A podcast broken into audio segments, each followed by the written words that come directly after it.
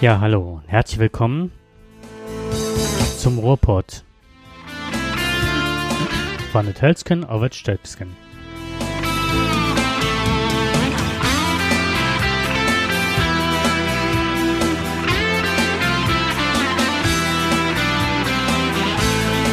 Es grüßen euch wieder Jakob und Dirk und wir sagen, nimmt das denn gar kein Ende? Die unendliche Geschichte des Brexit neutralisiert ganz Europa. Der Rest der Welt reibt sich bei diesem europäischen Oxymoron der Hassliebe schadenfreudig die Hände. Der El Clasico des deutschen Fußball war dann doch eher der El Schlappico des BVB, ein Sparringspartner für die Bayern. Doch die Hoffnung stirbt bekanntlich zuletzt. Vielleicht heißt es am Ende, wer zuletzt lacht, lacht am besten.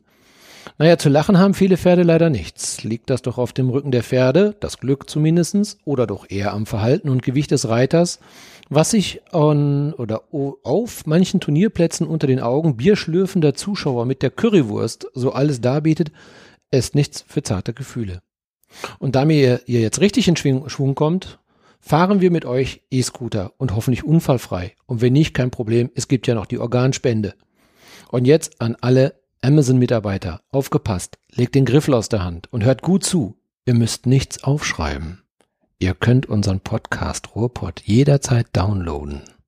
Willkommen zu einem neuen Laberababer Podcast mit Jakob und Dirk. Guten Abend, Jakob. Guten Abend, Dirk. Mein Gott, hast du das schön formuliert. Das war ja, ein Traum, hör mal. ah ja, war ganz schön ge gesabbert, ne? Also dabei, Mann und oh Mann. No, nein, das ist irgendwie, überhaupt nicht. Da, irgendwie klebte die Zunge jetzt gerade. Aber wie fandst du den?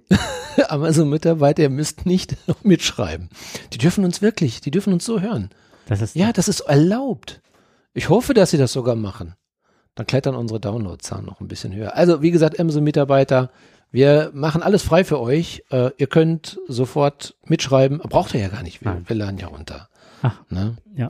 Ja, wie fandst du denn das Spiel BV? Ach, was sage ich denn dann? Ich sag lieber nix. Ich bin mit Fußball gerade. So, so Ach, du bist auch aus, du bist auch ausgeschieden. Ich aus bin ausgeschieden. Also das ist wie beim DFB-Pokal. Ich habe eine Zeit noch mitgefiebert getan und ich weiß echt nicht, woran das liegt, dass die so abstürzen gerade. Ich habe wirklich keine Ahnung. Äh, ich weiß jetzt nicht, welche Borussia du meinst, aber eure, beide. Beide jetzt gerade, ne? Mhm. Naja, gut, ja, bei euch ist es jetzt ein Spiel und es ist halt es schade, weil es die Bayern waren wieder. Eben, genau. Wir wollten ja zeigen, dass es vorangeht und dass es Mannschaften gibt, die Bayern schlagen können, aber das können wahrscheinlich nur andere Mannschaften. Dortmund hat äh, an diesem Tag, äh, ja, es hat's, sie haben es vergeigt. also, ich glaube, da war eine ganz große Enttäuschung in Deutschland. Aber gut, es ist ja nur ein Punkt. Und äh, Bayern hat das schwierigere Restprogramm und ähm, ja, ich sag mal, wenn wir uns anstrengen, könnte es vielleicht noch was werden. Die Hoffnung, wie gesagt, stirbt ja bekanntlich zuletzt. Und äh, es wäre für Deutschland wäre es äh, nicht schlecht, wenn vielleicht irgendwann doch noch mal ein anderer, eine andere Mannschaft deutscher Meister wird, ob BVB, Mönchengladbach, Leipzig oder Hoffenheim, Frankfurt. Frankfurt macht eine echt gute Figur. Ja, das, kann das muss man nicht sagen, denn die haben ja einen ganz schönen Aderlass gehabt mhm. und äh, die haben das super gut weggesteckt, haben sehr gut eingekauft. Mhm haben das total gut hingekriegt. Also ich muss sagen, das ist für mich eher so die, die, die Mannschaft der, der Stunde oder der überhaupt der Bundesliga zurzeit, die also mit den vorhandenen Mitteln und mit den Ausfällen, die die hatten nach der letzten Saison, wo sie ja wirklich gut durchgekommen sind. Ja, da haben sie ja wirklich, aber den Trainer, dann die Spieler weg, hm. haben neu aufgebaut und haben das echt geschafft, hier äh, ganz oben jetzt auch mitzuspielen. Genau, ich habe auch Super gedacht, klasse. dass der äh, Kovac das der Kopf war des Ganzen und wenn der weg ist, bricht das äh, wie ein genau. Krankenhaus zusammen.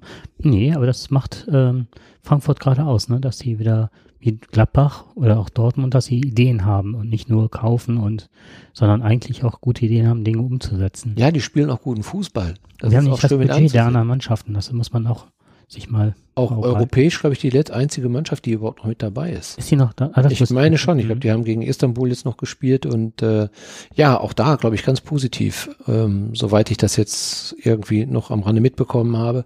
Aber ähm, nein, die machen einfach einen guten Fußball. Schön. Freut mich für Frankfurt und hoffentlich äh, zeigen auch andere Mannschaften oder schauen andere Mannschaften auch, dass es geht, dass es machbar ist und dass man in der Bundesliga schon auch mitspielen kann. Mhm. Und dass die Bayern nicht nur BVB als Verfolger haben, als einzigen Gegner, wenn sie überhaupt ein Gegner sind, der BVB ist für die Bayern. Ich habe äh, alle großen Mannschaften haben momentan eher die Probleme, so wie Dortmund auch, ähm, die kleineren Mannschaften zu schlagen. Da ist auf einmal so diese Überheblichkeit, ne? Düsseldorf, ja, letztens jetzt Bayern Freiburg 1-1. Mhm.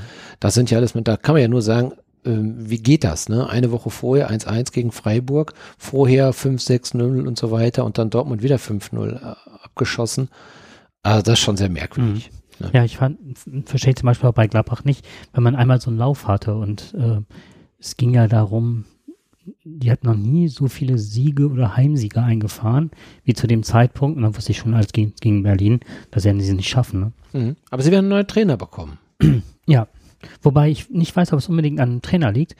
Viele haben ja gesagt oder geungt, dass der halt keine Mannschaft nach vorne bringen kann, wie Lucien Favre oder so. Aber der hat das äh, geschafft, ein ganz neues System zu installieren. Das fand ich ganz ähm, passabel, was er da geleistet hat. Aber was jetzt gerade mit der Mannschaft los ist, dass die so zusammenklappt, ob da jetzt Verkäufe anstehen oder viele Wechsel, was das ganze System verunsichert oder so. Ich finde es eigentlich schade, dass der Trainer geht. Also möglicherweise sind da wirklich Sachen, ja. die im Hintergrund laufen. Daran, mhm. Das sieht man ja schon daran, dass äh, der Trainer komischerweise quasi dann gefeuert wird zum Ende des Jahres. Ähm, für, war für alle überraschend, weil er ja so eine schlechte Saison jetzt noch nicht gespielt hat. Nee, und ja, ähm, vorzeitig ja eine Vertragsverlängerung bekommen hatte. Genau, richtig. Und 2020. dann, dann diese Kehrtwende.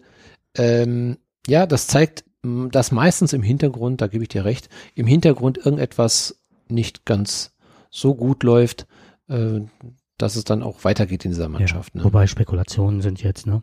Vielleicht wird man irgendwann mal was davon hören, aber da ist ja ähm, Gladbach immer sehr loyal seinen Trainern gegenüber. Da wird ja das stimmt. Schwach, ähm, das ist richtig. Schmutzige, schwarze Wäsche, schmutzige Wäsche gewaschen. Genau. Okay. Das zum Thema äh, Fußball. Ja, ich habe hier eine Kleinigkeit nur am Anfang direkt, die mich halt äh, total fasziniert, und zwar die E-Scooter. Wobei ich weiß gar nicht, ob die wirklich Scooter heißen, ob das, ähm, also wir nannten die früher noch äh, Roller, Tretroller die werden jetzt äh, elektrifiziert und können jetzt äh, mit Erlaubnis, das war jetzt bisher immer nur verboten, dass man die halt im öffentlichen Straßenverkehr fährt. Aber diese E-Scooter werden jetzt erlaubt sein und zwar mit einer Höchstgeschwindigkeit von 6 bis 12 Stundenkilometer dürfen die auf Radwegen gefahren werden und mit Vollendung des 14. Lebensjahres, äh, soweit ich das weiß, können die dann bis 20 Stundenkilometer schnell fahren. Und dann müssen sie aber runter vom vom Bürgersteig und dürfen dann auf der Straße und auf Fahrradwegen fahren. Und das ist eine Sache, die finde ich total cool, weil ich schon die ganze Zeit darüber nachgedacht habe, dass ich mir einen anschaffe, damit morgens zur Arbeit fahren werde. Das sind halt fünf Kilometer und dann ist man nicht ganz so verschwitzt und man kann das Auto wirklich bequem mal in der Garage stehen lassen. Tut was für die Umwelt. Das finde ich richtig klasse und woran ist vielleicht ein bisschen günstiger als ein äh, E-Bike, ne? Dass man, wenn man sagt, okay, ich meine, man könnte, du könntest ja bist mhm. noch kräftig genug, stark genug auf dem Fahrrad fahren, theoretisch. Mhm. Ne? Ähm, das hat einen Nachteil mit dem Fahrrad, das habe ja? ich jetzt echt gemerkt. Und zwar habe ich da zwei extreme Berge zwischen mhm. und ich komme immer verschwitzt an. Ich kann ja da nicht duschen und das finde ich sehr mhm. unangenehm, wenn du da wirklich ja. schon ne, müffelig da ankommst und ja. da noch deine Stunden abarbeitest und dann wieder nach Hause fährst in den gleichen Klamotten und mal eben ein neues T-Shirt anziehst, damit ist es ja nicht getan. Ne? Ja, ähm, für die einen ist es ein Segen, für die anderen ein Fluch. Ähm, in der Tat ist es ein gutes Mittel, um auch gerade in den, in den Städten oder auch vielleicht auf kürzere Distanzen auch zu verhindern, dass äh, Kraftfahrzeuge eingesetzt werden. Es ist sicherlich ein guter Beitrag zum Umweltschutz. Aber Städte wie zum Beispiel, ich glaube, es ist Wien und äh, aber auch äh, Paris, große Städte, die das ja schon längst freigegeben haben, ähm, die haben große Probleme mittlerweile damit. Und die sind schon wieder am Überlegen, ob sie sie wieder abschaffen, beziehungsweise was sie auch machen. Ähm, es wird eine Software eingebaut, dass die in besonders belebten ähm, Promenaden, Straßen, Wegen, also Fußwegen, dass die gebremst werden auf äh, 5 kmh, dass sie nicht schneller fahren können. Das ist eine interessante Geschichte. Und ähm, ja, in der Tat ist das natürlich eine schöne Sache für den Umweltschutz, aber für so manchen Bürger auf der Straße, also in der Innenstadt, ist es ein echtes Ärgernis, weil du hörst die kaum, die sind mhm. ja irre leise. Mhm. Alle Sachen, die elektrisch betrieben werden, das merkst du ja auch bei den Autos, ne? Elektroautos. Ich erschrecke mich immer wieder, wenn auf einmal ein Elektroauto an mir vorbeifährt, was du vorher nicht gehört hast. Mhm. Und so ist es natürlich mit den Scootern auch. Und was viele dann auch machen, die machen sich einen Spaß daraus, dann fahren die zu zweit da drauf, äh, haben dann riesen Gepäck plötzlich mhm. auf einmal auf den E-Scootern. Und da müssen wirklich die Menschen auch ein bisschen aufpassen, die Nutzer aufpassen, dass es eine richtig schöne Sache ist. Also ich finde es gut und auch die Idee ist klasse. Aber dass das nicht wieder kaputt gemacht wird. Ja, genau, durch, das ist immer die äh, Gefahr. Genau, das Fehlverhalten. Mhm. Ne? Es sind ja auch ganz viele mittlerweile, die dann ähm, einfach nur in die Ecke gestellt oder mehr oder minder aufeinander gestapelt und sehr unachtsam mit umgegangen wird. Und äh, genau. das sieht dann auch super unansehnlich aus, wenn du da nur so so ein Schrottberg liegen hast, mehr oder minder. Guck mal, ich habe das anders, ganz anders gemacht. Ich habe ähm, einen, kein E-Scooter, ich habe einen Dog-Scooter. Und äh, das ist noch umweltfreundlicher. Ich lasse, also ich spanne den Hund davor und äh, lass ihn laufen. Und der ist äh, sehr kräftig, sehr stark und der braucht Auslauf. Da reicht es ihm nicht immer aus, einfach nur mit mir so eine Stunde dann durch den Wald zu gehen oder zu joggen. Der braucht, das ist ein richtiger, ein richtiges Zugtier. Und der braucht manchmal, also das muss man natürlich auch, da muss man vorsichtig sein, dann darf man das nicht sehr überspannen, da sehr verhalten sein, immer wieder Pausen einlegen. Aber das ist ähnlich wie beim Schlittenhund. Äh, die, die machen das unglaublich gerne. Äh, die rasen da wirklich mit einer irren Geschwindigkeit und ich muss mich auch äh, gut einpacken, mit Helm äh, schützen auch, denn äh, das ist nicht ganz ungefährlich. Wenn man da mit 20 oder 30 kmh auf so einem äh, Scooter und so ein E-Scooter kann das ja auch locker erreichen. Ne? Mhm. Ja, Bergab halt geht das ja, geht das ja mhm. sehr schnell. Ne? Ähm, aber da musst du dich schon gut einpacken, ansonsten äh, kann das äh, sehr unfallträchtig werden. Das kann auch mit langsamen Geschwindigkeiten ganz unfallträchtig werden ähm, wir hatten damals einen Berner Sennenhund ähm, und der hatte das an dem Fahrrad nicht richtig raus. Bei uns ist ja im Sommer hast du hier oftmals so einen Sand, wie man den so ein bisschen kennt, diesen gräulichen, wenn man schon mal zum Strand marschiert in Holland, dann hast du den ne, vor der Düne meistens schon. Und äh, so einer, so ein Sand lag da auch, das war mein Glück im Grunde weil der querte dann plötzlich vor meinem Lenker, ne, mit der Leine. Dann habe ich einen Abgang über den übers Fahrrad über den Lenker und über den Hund noch drüber weg. Das habe ich, das habe ich am Anfang auch probiert. Ich habe mir extra so eine Vorrichtung, so eine Halterung ans mhm. Fahrrad angebracht, äh, beziehungsweise ich habe da mehrere getestet und äh, also so glücklich wäre ich mit mit mit den meisten nicht, denn eins ist klar, der Hund muss hundertprozentig funktionieren. Das musst du echt lange trainieren. Mhm. Vor allem, wenn es ein Missverständnis zwischen äh, Fahrer und Hund gibt, was rechts und links ist. Mhm. Ähm, dann ist das sehr unglücklich, wenn du sagst rechts und der Hund geht links und stellt sich darauf ein und er läuft dann hinter mit deinem Fahrrad weiter. Aber du sitzt nicht mehr drauf. Ist auch schon passiert. Ja, ich meine, bei so einem Pekinesen oder so, dann ziehst du mal alleine und hebst ihn hoch, ne?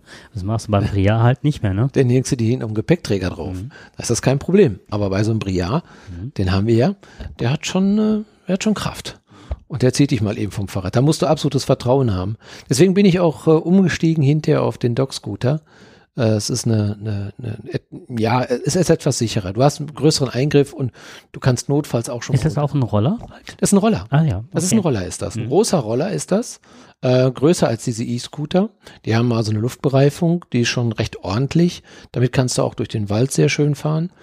Ähm, muss ein bisschen aufpassen, der ist sehr tiefliegend, ist der. Ah, okay. ähm, bei Wurzeln. Bei Wurzeln, genau. Das, äh, die Erfahrung habe ich auch schon gemacht, mhm. dass ich da mal auf eine Wurzel aufgesetzt habe. Ähm, aber also schön ist es, wenn es halt eben schön plan ist. Und ich finde Waldwege nicht schlecht, denn wenn du mal den Flug machst, dann hast du meistens das Glück, dass du immer noch ein bisschen weicher fällst als auf den ganzen Ameisen hoffen, bei dir da Ja, ich finde es auch nicht so schön, wenn der Hund so auf Asphalt läuft. Ja. Ja, ich, das, hm. das ist, das geht schon ziemlich auf die Gelenke und geht auf die Knochen oder auf die Krallen. Hm. Äh, da ist es mir lieber, wenn er im Wald laufen kann. Ne? Ja, ist da ja gibt's, was schöner. Ja, hm. ja, absolut. Ja, ich habe das umgekehrt. Ich habe ähm, Jetzt wird bei dir der Hund fit. Bei meinem Hund werde ich fit. Ich habe nämlich einen Hundeanhänger. Und der wiegt 14 Kilo. Mein Hund wiegt jetzt ein dickes Lob heute vom Tierarzt bekommen. Sie wiegt 28, also hat jetzt richtig reguläres und gutes Gewicht. Aber das musst du halt mit dem Fahrrad ziehen.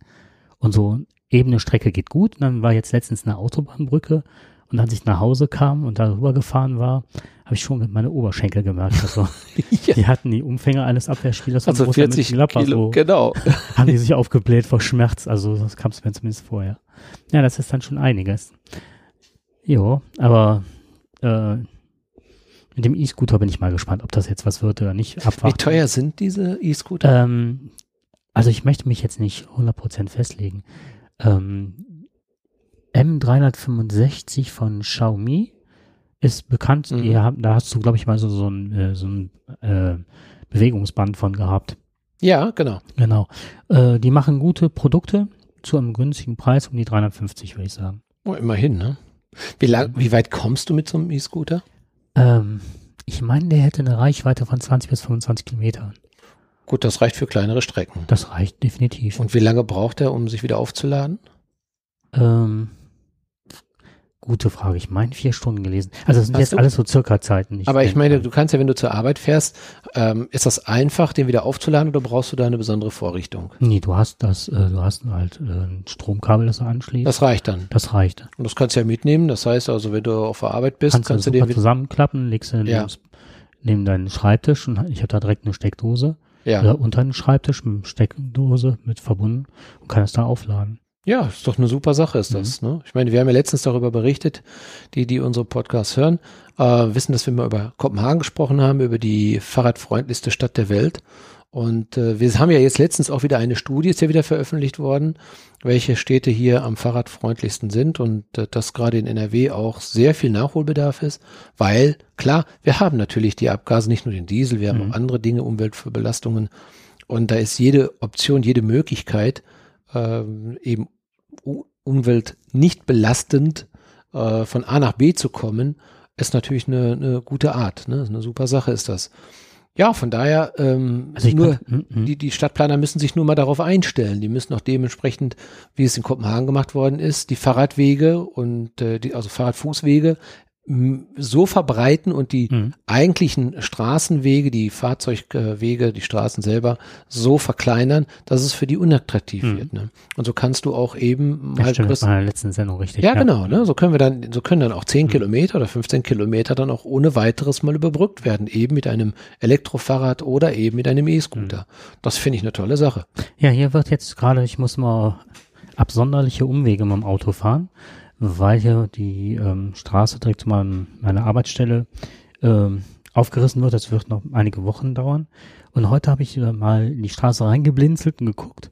Und es scheint, dass sie da jetzt einen Fahrradweg anlegen.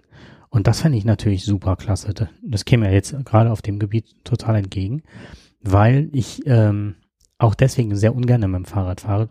Wenn du mit, ähm, wenn du hier über die Felder fährst, hast du halt oftmals Gülle und ne, und dann bist du eingesaut, also nicht nur, dass du dann schwitzt, sondern du bist halt auch eingesaut bis zum geht nicht mehr. Ähm, sind halt richtige Feldwege, wo richtig dicke Traktoren fahren und so.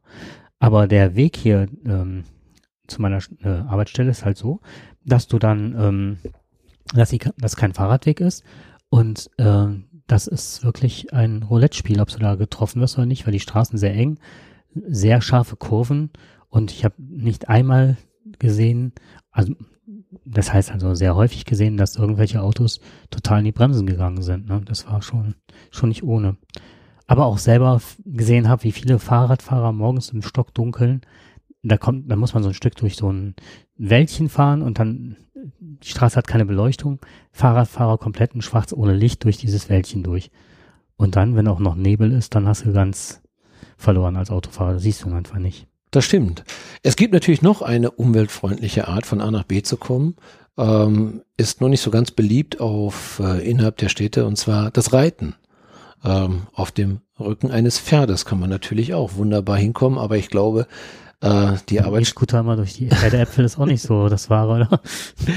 ja, immerhin, man kann von A nach B kommen damit, aber ich glaube, das äh, hätte sicherlich eine, würde einige Schwierigkeiten mit sich bringen, wenn dann vor der Arbeitsstelle dann auf einmal 100 Pferde da stehen würden. Aber Stichwort Pferd, äh, es ist nicht immer schön, was man da so sieht, wie Pferde behandelt werden. Es ist immer eine große Diskussion. Ähm, werden Pferde artgerecht gehalten? Äh, man hört da große Schauergeschichten und ähm, es ist auch leider so, dass äh, es, oder es ist in der Tat so, dass äh, gerade im Sportbereich äh, Pferde nicht immer so optimal behandelt werden. Ähm, es gab letztens wieder auf dem Chio gab es dann wieder auch diese ja, Vermutungen oder Anschuldigungen von Tierschützern, die das gefilmt haben, die das aufgenommen haben, wie Pferde auf dem Abreiteplatz behandelt werden von großen Sportlern, die es eigentlich gar nicht nötig haben und wie sie ihre Pferde behandeln. Das hat zu großen Diskussionen geführt und das führt eigentlich jedes Mal zu Diskussionen. Was ich mal ansprechen möchte, ist eigentlich nicht das, was wir, ähm, wo, wo wir auf diesen großen Ereignissen sind, sondern da, ähm, auf den Turnierplätzen, die jede Woche überall in Deutschland stattfinden. Es, es gibt sehr viele Sportreiter. Ähm, ich habe mal nachgeschaut, äh, die Deutsche Reiterliche Vereinigung, FN, ähm, hat, glaube ich, alleine als Mitglieder 2016, ich habe jetzt nicht die ganz aktuellen Zahlen, äh, aber ungefähr 700.000 Mitglieder registriert. Von den Reitern, Sportreitern, geht man von ungefähr zwei Millionen aus. Ähm, aber es soll noch, es sind noch mehr da, es sind ja viele nicht registriert und äh, die Dunkelziffer ist vermöglicherweise noch wesentlich höher. Nicht jeder ist versiert im Umgang mit Pferden. Aber die, die sich auf dem Platz bewegen, also mit ihrem Pferd zu einem Turnier gehen, die gerne ihr Pferd vorstellen möchten, ob es Dressur oder Springen ist, sollten normalerweise wissen, wie ein Pferd artgerecht zu halten ist oder auch zu führen ist. Ich will heute nicht darüber diskutieren, ob ein Pferd gerne springt oder nicht springt, ob es ein natürliches Verhalten ist. Ähm, es gibt viele Pferde, die haben Spaß daran äh, zu springen. Für die ist es keine Belastung, für die ist es auch nicht besonders schlimm. Es gibt natürlich Pferde, die machen das nicht gerne. Wenn die dazu gezwungen werden, äh, verläuft das meistens nicht gut. Ein Pferd, was nicht springen will, ähm, will macht auch, bringt auch keine guten Leistungen. Und da ist auch irgendwann der Druck des Reiters ist dann auch nicht mehr ausreichend. Äh, man kann natürlich sehr viel machen. Da gibt es uns ganz schreckliche Bilder, sind uns ja noch bekannt, die immer wieder gezeigt worden sind. Welche sind das? Das sagt mir gar nicht. Ja, dass man äh, natürlich die Gerte ist natürlich ein eingesetztes mhm. Mittel. Da gibt es natürlich, dass du das äh, den den Kopf nach unten bindest äh, bei der Dressur. Das ist sehr schmerzhaft für das Pferd. Ähm, dann äh, gibt es natürlich Sachen, dass du, dass teilweise mit, mit, mit Instrumenten gearbeitet wird, äh, um das Pferd äh, quasi mit Schmerzen über das Hindernis zu bringen. Und äh, da gibt's noch ganz viele andere Sachen, aber ich bin nicht so pferdekundig, um das im Einzelnen hm. alles zu erklären. Mir ist das nur einfach hm. aufgefallen, ähm, wenn man mal auf so einem Turnier war, und das mal gesehen hat. Und ich habe jetzt einige Turniere mal gesehen. Das ist sehr schön, das ist sehr spannend, das zu sehen. Und da sieht man dann die Menschen, die dann da rumsitzen. Da gibt es einen Richter oder gibt es mehrere Richter, die das äh, natürlich bewerten. Da gibt es jemanden, der ähm, vorne steht und aufpasst, auch, dass alles richtig läuft. Äh, dafür gibt es alles Begrifflichkeiten. Ähm, aber was, was mir aufgefallen ist, dass wenn es nicht funktioniert, wenn das Pferd nicht springt, wie massiv dieses Pferd angegangen wird, um es dann doch auf einmal dann über dieses Hindernis zu treiben, anstatt mal abzubrechen. Oder was für übergewichtige Reiter, das sind Berufsreiter, die sind so übergewichtig, wie die auf dem Abreiteplatz schon mit ihrem Pferd umgehen. Wenn das bockt und äh, blockt und es nicht sofort rüberspringen will, äh, da wird also richtig Gewalt angewendet. Das sehen Richter und alle anderen auch die Zuschauer. Ja, dann hört man dann am Rande, ja, das war jetzt nicht gerade die feine Art. Ach ja, den kennen wir so, der macht das immer so. Mhm. Ja, aber dann frage ich mich, warum macht keiner was? Ist da keine Strafen für? Doch, da gibt es Strafen für. Das ist gut, dass du das ansprichst. Es gibt einen sogenannten Bußgeldkatalog dafür. Und äh, der ist gar nicht so ohne ist der. Also da gibt es, äh, also ich habe mal geschaut im Internet, wenn das jetzt kein Fake ist, also ein Pferd misshandeln zum Beispiel. Es gibt einen Bußgeldkatalog Tierquälerei von Pferden äh, hier wird gesagt, Pferd misshandeln, Straftat laut Paragraph 17 Tierschutzgesetz, Freiheitsstrafe bis zu drei Jahren oder Geldstrafe, Entzug des Tieres, Tierhalteverbot. Äh, Pferd töten, Straftat laut Paragraph 17 Freiheitsstrafe auch wieder bis zu drei Jahren oder Geldstrafe. Sein, als Besitzer sein Pferd nicht füttern oder nicht ausreichend pflegen. Auch da in Verbindung mit Paragraph 13 Strafgesetzbuches Freiheitsstrafe bis zu drei Jahren und, und, und, oder versuchte oder fahrlässige Misshandlung eines Pferdes. Und daran läuft das ja. Ordnungswidrigkeit, Bußgeldverfahren wird eingeleitet. Bußgeld bis zu 25.000 Euro. Entzug des Tieres. Aber sag mir doch einer mal, ich kenne keinen aktuellen Prozess, der bekannt ist, wo außer jetzt mal, wo wirklich mal was nachgewiesen worden, ich glaube, äh, es gab ja mal früher Fritz Liggers, ich weiß gar nicht mehr, ob es, er wird zwar, ich will jetzt keine falschen Namen ins Spiel bringen, das ist noch, das sind ganz uralte Geschichten. Es gibt wieder neuere Geschichten, die, die man gelesen hat. Aber ich will ja eigentlich auf diese Dinge hinaus, die uns tagtäglich an jedem Wochenende hier auf den Turnierplätzen, die, die da passieren. Und es wird viel darüber, also es wird von, von Insidern darüber berichtet. Auch Peter schaut da drauf, äh, die, die, die Organisation mhm. für Tierschutz macht da auch immer wieder drauf aufmerksam. Aber es passiert eigentlich nichts, denn klar, diese Leute verdienen ihr Geld mit diesen Pferden. Sie züchten ich habe sie. Das, äh, im Hundesport gesehen, dass Leute, die versuchten, dass der Hund auf Entfernung Platz macht, das ist natürlich auch, äh, du musst eine Kommunikation zu deinem Hund haben. Mhm. Mein Hund, der dreht sich, wenn ich dann Platz rufe oder sonst was auf Entfernung, mhm. vergewissert der sich zuerst mal zurück oder so und die laufen und dann ähm, hatte der, da war ich total begeistert, weil auf Kommando, der sagt Platz, der Hund ist im vollen Sprint und bleibt auf der Stelle liegen. Da dachte mhm. ich, wie kriegt man sowas hin? Meiner guckt. Und dann sagte der Ausbilder damals, wir waren auf so einem Gastplatz bei Schäferhunden und das hatte Strom. Das ist alles nur, was hier passiert ist, nur Strom. Und deswegen wäre er aus dem Verein ausgetreten. Mhm. Weil er das als, als Polizist, ne, mhm. nicht mehr ertragen konnte. Meinte, das ist einfach nur Tierquälerei, was hier abgeht. Ja, die Tiere machen nicht immer alles freiwillig und um sie dazu, dazu zu bringen, solche Leistungen zu bringen, nur ähm, ja gut, in diesem Fall geht es ja auch meistens auch um sehr viel Geld. Das ist das, ähm, gerade im Gerade bei, im hm. Pferdesport ist es ganz schnell Hop oder Top. Da hat zum Beispiel ein niederländischer Züchter äh, während einer Veranstaltung, da werden also ähm, junge Fohlen werden vorgestellt ähm, die sind schon, die werden teilweise schon für 5, 10, 15 oder 20.000, manchmal sogar 30.000, je nach Abstammung, Ziehen mhm. und so weiter, Beurteilung, werden die auf solchen Fohlen schauen, werden die teilweise verkauft. Gut, das passiert aber nicht immer, nicht jedes Fohlen bringt dir Geld, aber du hast schon ein, eine hohe Investition. Äh, du musst, die Besamung kostet Geld, ja, die, der Unterstand kostet Geld, die Arztkosten, die mit dazukommen. Das kostet schon ein bisschen was. Also so ein, so ein, so ein Fohlen mal eben für 5000 Euro zu verkaufen, da bleibt nicht viel übrig von mhm. den Kosten. Und äh, wenn das dann nicht funktioniert, verliert der Züchter sehr viel Geld. Und das bei der Vorführung hat zum Beispiel dieser niederländische Züchter mal dem Fohlen mal eben schnell mal ein bisschen immer auf die Genitalien da gestoßen, damit das endlich läuft. Ähm, das, das sind Methoden, die man anwenden kann, um ein Pferd oder ein Fohlen zum Laufen zu bringen. Aber das darf natürlich nicht passieren, so etwas. Und nicht äh, in aller, also nicht nur in aller Öffentlichkeit, darf gar nicht das passieren. Das darf nicht passieren, genau. Äh, aber du siehst, wie schamlos die teilweise sind, dass denen das egal ist. Und das, mhm. dass sie das tun, das zeigt, wie wenig es geahndet wird. Und ich finde es unverantwortlich, gerade für die, die in diesem Reitsport zu Hause sind und äh, die genau das eben nicht wollen. Richter müssten normalerweise sofort solche Leute sofort vom Turnier verweisen mhm. und die müssten sofort auch eine entsprechende, ein entsprechendes Ordnungsgeld musste auch ausgesprochen mhm. werden. Ich kenne, also nochmal, ich kenne das halt komplett alles von Hunden. Ähm, man fragt sich ja, warum sind so viele Hunde überzüchtet und so extrem krank? Kann man dann nicht was machen? Ja, könnte man. Man könnte die halt wieder wild kreuzen und stabiler züchten. Ich habe von Hunden, wo die Züchter das selber erzählt haben, ähm, das war auch damals, warum ich äh, aus diesem, aus dieser Ecke, auch von dieser Hunderasse nichts gekauft haben. Die haben gezüchtet, also Inzucht definitiv begangen, auch zugegeben. Und ähm, das war eine, also eine Tochter aus der Linie. Und der, der Deckrüde war schon seit zehn Jahren tot.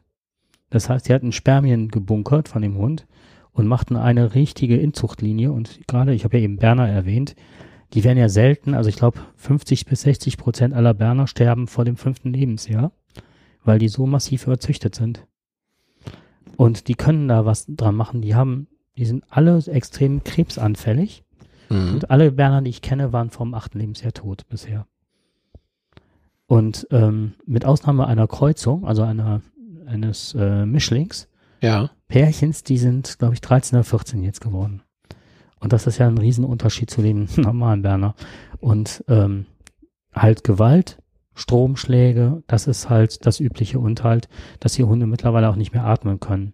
Und es und hier bei äh, Ausstellungen Hunde sind vielleicht nicht so wertvoll wie Pferde, aber die haben ja auch mittlerweile, äh, werden Preise aufgerufen ab 12, 1300 äh, Euro aufwärts. Mhm. Und bei diesen Zuchtausstellungen werden, äh, findest du die komplette, ähm, das komplette Who is Who der Pharmaindustrie in den Abfalleimern. Dann werden die halt durchgestellt, dass Beißer halt nicht direkt erkannt werden und so weiter, dass sie äh, nicht menschenscheu sind, wenn sie da über die, Aufs, ähm, über die Ausstellung geführt werden und so weiter. Ne? Das ist schon erschreckend. Es ist immer da, wo wirtschaftliche Interessen im Vordergrund hm. stehen.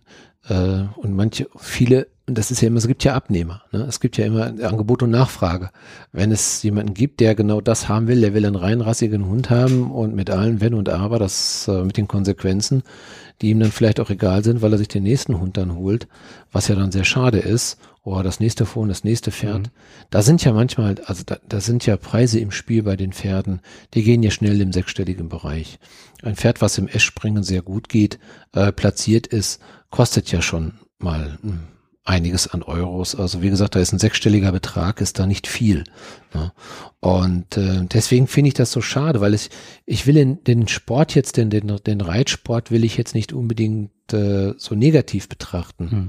Erstmal ist es, glaube ich, gut, dass das Pferde auch gezüchtet werden, weil viele Rassen dadurch auch erhalten werden. Und da wird ja schon sehr viel durchgemischt. Ne? Da versucht man natürlich die, die, die guten Chromosomen mhm. äh, von Mutter und Vater irgendwie zusammenzubringen, äh, was ja grundsätzlich für die Tierwelt ja nicht das Schlimmste ist. Ähm, natürlich auch da gibt es schwarze Schafe unter den Züchtern, dass das nicht immer alles gut läuft. Im Pferdesport selber, wie gesagt, äh, es gibt wirklich Pferde, die springen gerne. Das sieht man, du musst ja nur mal auf den Weiden manchmal schauen. Da gibt es wirklich Pferde, die springen von alleine mal eben, ohne Fluchtverhalten. Normalerweise sagen ja viele, es ist Fluchtverhalten. Und die haben einfach Spaß, die springen einfach mal eben über ein paar Zäune rüber, ne? Und dann da sind sie weg. Die haben einfach Spaß. Man muss denen das auch einfach mal ansehen, wie, wie, wie, also wirklich, wie, wie heiter und fröhlich die auch auf der Weide sein können.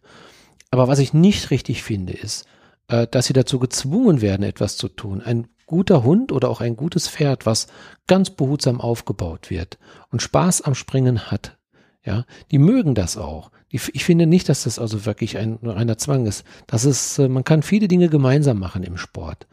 Und das ist ähnlich wie in Agility. Ein, ein, du kannst mit einem Hund wirklich ganz tolle Sachen machen. Er hat ja ganz viel Spaß dran, wenn er eine Aufgabe hat. Und äh, insofern sehe ich das nicht ganz so bedenklich. Was ich nur schlimm finde, ist, dass in aller Öffentlichkeit oder überhaupt Tiere gequält werden und zu solchen Leistungen herangetragen werden. Und das wird da noch, dass wirklich die, die Pferdefans dabei zusehen. Und dass es nicht geahndet wird. Genau, und dass es nicht geahndet hm, wird. Das finde ich auch so. Ja. Und ich finde, was du erzählt hast, es ist halt auch im Hundesport so. Ich habe immer geschaut, also ich musste jetzt nicht irgendeinen Hundesport machen. Es ging mir immer nur darum, wie kann ich meinen Hund so auslasten vom Kopf, genau. dass er, also sie jetzt Freude an der Arbeit hat. Ja. Und dann habe ich halt paar Sachen ausprobiert und halt gemerkt, das mag sie gar nicht. Das, das kriegst du Richtig. Wenn du ein bisschen Fingerspitzen, du weißt was, hast dich halt mit Hunden auseinander oder hast schon mal Hunde gehabt. Dann kennst du den Charakter oder die Stärken halt des Hundes. Und ich habe jetzt bei meinem, sie sucht super gerne, aber sie ist kein reiner Fährtenhund, wie man es kennt, ne? Nase runter und lass mal laufen, sondern die fährtet halt, äh, ja, wie soll ich das sagen? Das ist halt, sie nimmt sich Quadranten vor mhm. und läuft und hat die Nase in der Luft und findet die Sachen genauso schnell oder schneller als ein, was weiß ich, ich kenne das halt von Schäferhunden, ne? die Nase runter, die Spur und dann müssen die immer nur auf vorgegebene Wege ablaufen. Und was sie halt gerne macht, das sind halt Menschen suchen im Wald oder so. Mit einer unheimlichen Freude. Das ist natürlich ein sehr schöner Hundesport auch. So, aber für andere Sachen, glaube ich, wäre sie nicht so doll geeignet, ne? Das muss man herausfinden. Das muss man herausfinden, genau. Genau. Okay. Apropos, sollen wir im tierischen Bereich oder warst du? Ich bin durch. Du bist durch. Okay, dann habe ich ähm, Musik für Moskitos. Dann bleiben wir wieder bei den Tieren. Okay, genau. Du machst das genau richtig. Ich werde aber jetzt ein kleines Stückchen Musik einspielen, falls ich das finde. Ähm, falls ich das finde. Ah, hier. Jetzt muss, muss man sich bitte die mal die Ohren zuhalten. Das ist nämlich zwar von Jamendo, aber es geht, die Musik gehört jetzt nicht zu der Musik, die wir sonst gerne spielen.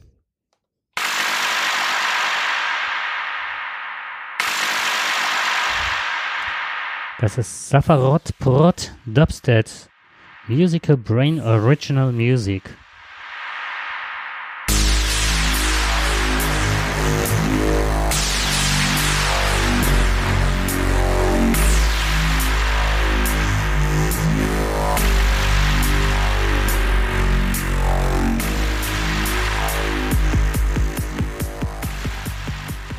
Ich mach's mal wieder aus.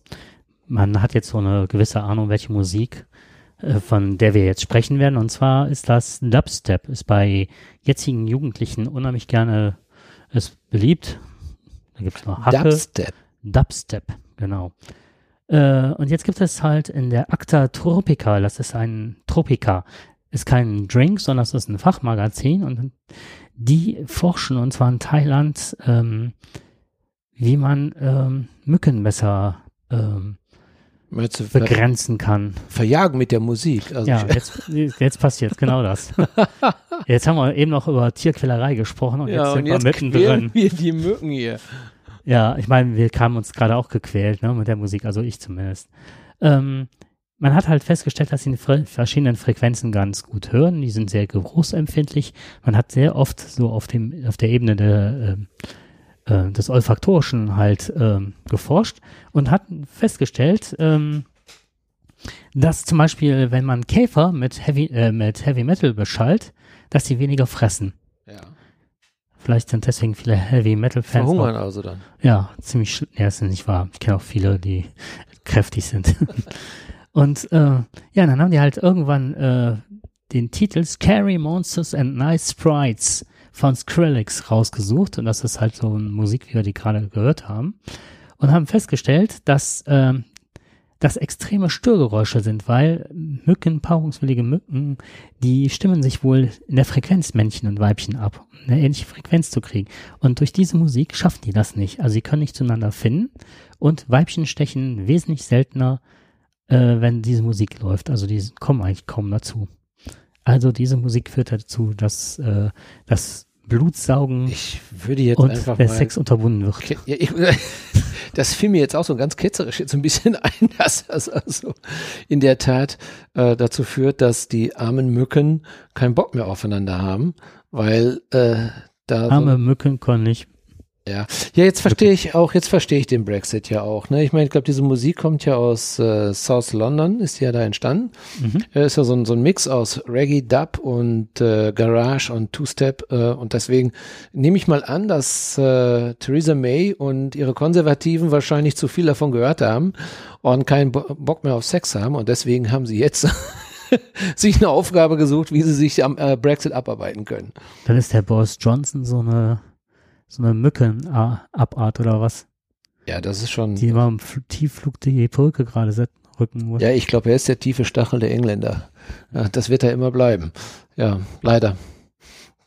Ja, ich bin mal gespannt, was mich zurzeit tierisch ärgert, wobei natürlich schaust du nicht hinter die Kulissen und du hast auch das, also ich habe das Ausmaß ähm, gar nicht erkannt, was das jetzt für die Briten doch, ich kann es mir vorstellen, was das für die Briten bedeutet, aber was mich gerade super ärgert, ist halt, wenn die Briten jetzt wählen, werden die äh, regulären Parteien kaum Zugewinne bekommen, also die werden ziemlich abstürzen. Wer gewinnen wird, sind die Rechtspopulisten, die Pro-Brexit und halt die Remainer. Das sind meistens die Grünen. Die werden auch einen tierischen Zuspruch erfahren. Das heißt also, die werden jetzt mit der Europawahl, wir sind halt wieder tagesaktuell und wenn ihr was wissen wollt, dann hört mal den Ruhrpott, weil ähm, gestern Abend ist es, glaube ich, beschlossen worden, dass die äh, Briten jetzt bis Heute Nacht um drei Uhr. um drei Uhr, ja, Merkel war wieder sehr müde, ähm, Aber ich glaube, die war die letzte noch, die an der Theke stand. Wobei ich mich immer frage, warum müssen die, ja, heute Nacht, tief in der Nacht ist nennen. Das finde ich immer Ich so glaub- albern. Das ja, aber- Mal. Ja, aber ich glaube, das ist diese, diese, das hat Merkel, glaube ich, ins Leben gerufen. Die hat immer gesagt, äh, aus ihrem eigenen Kabinett, die hat die so lange unterm Tisch gelabert, bis die alle eingeschlafen sind und dann Ja. war sie die Einzige, die noch Ja sagen konnte und dann war das Ding durch. Und am nächsten Morgen haben alle gedacht, oh, das muss wohl mehrheitlich verkündet worden sein. Äh, das ist natürlich eine gute Art auch mal. Aber jetzt, äh, lass mal die Spekulation mal sein, warum die da jetzt, wenn Merkel das gesagt hat, Halloween als Stichtag genommen haben. Ja, ähm, die- aber ich, du, das ist aber ganz spannend, was du gerade gesagt hast.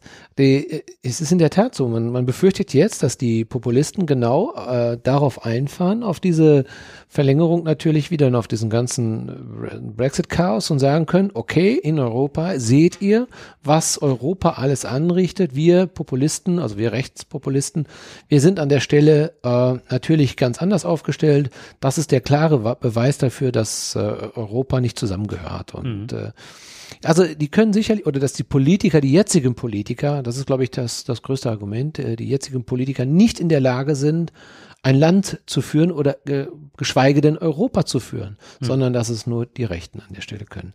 Ähm, das ist eine Sichtweise. Die andere Sichtweise ist aber so, und ich glaube, dass wir ruhig mal an die Demokratie glauben sollen.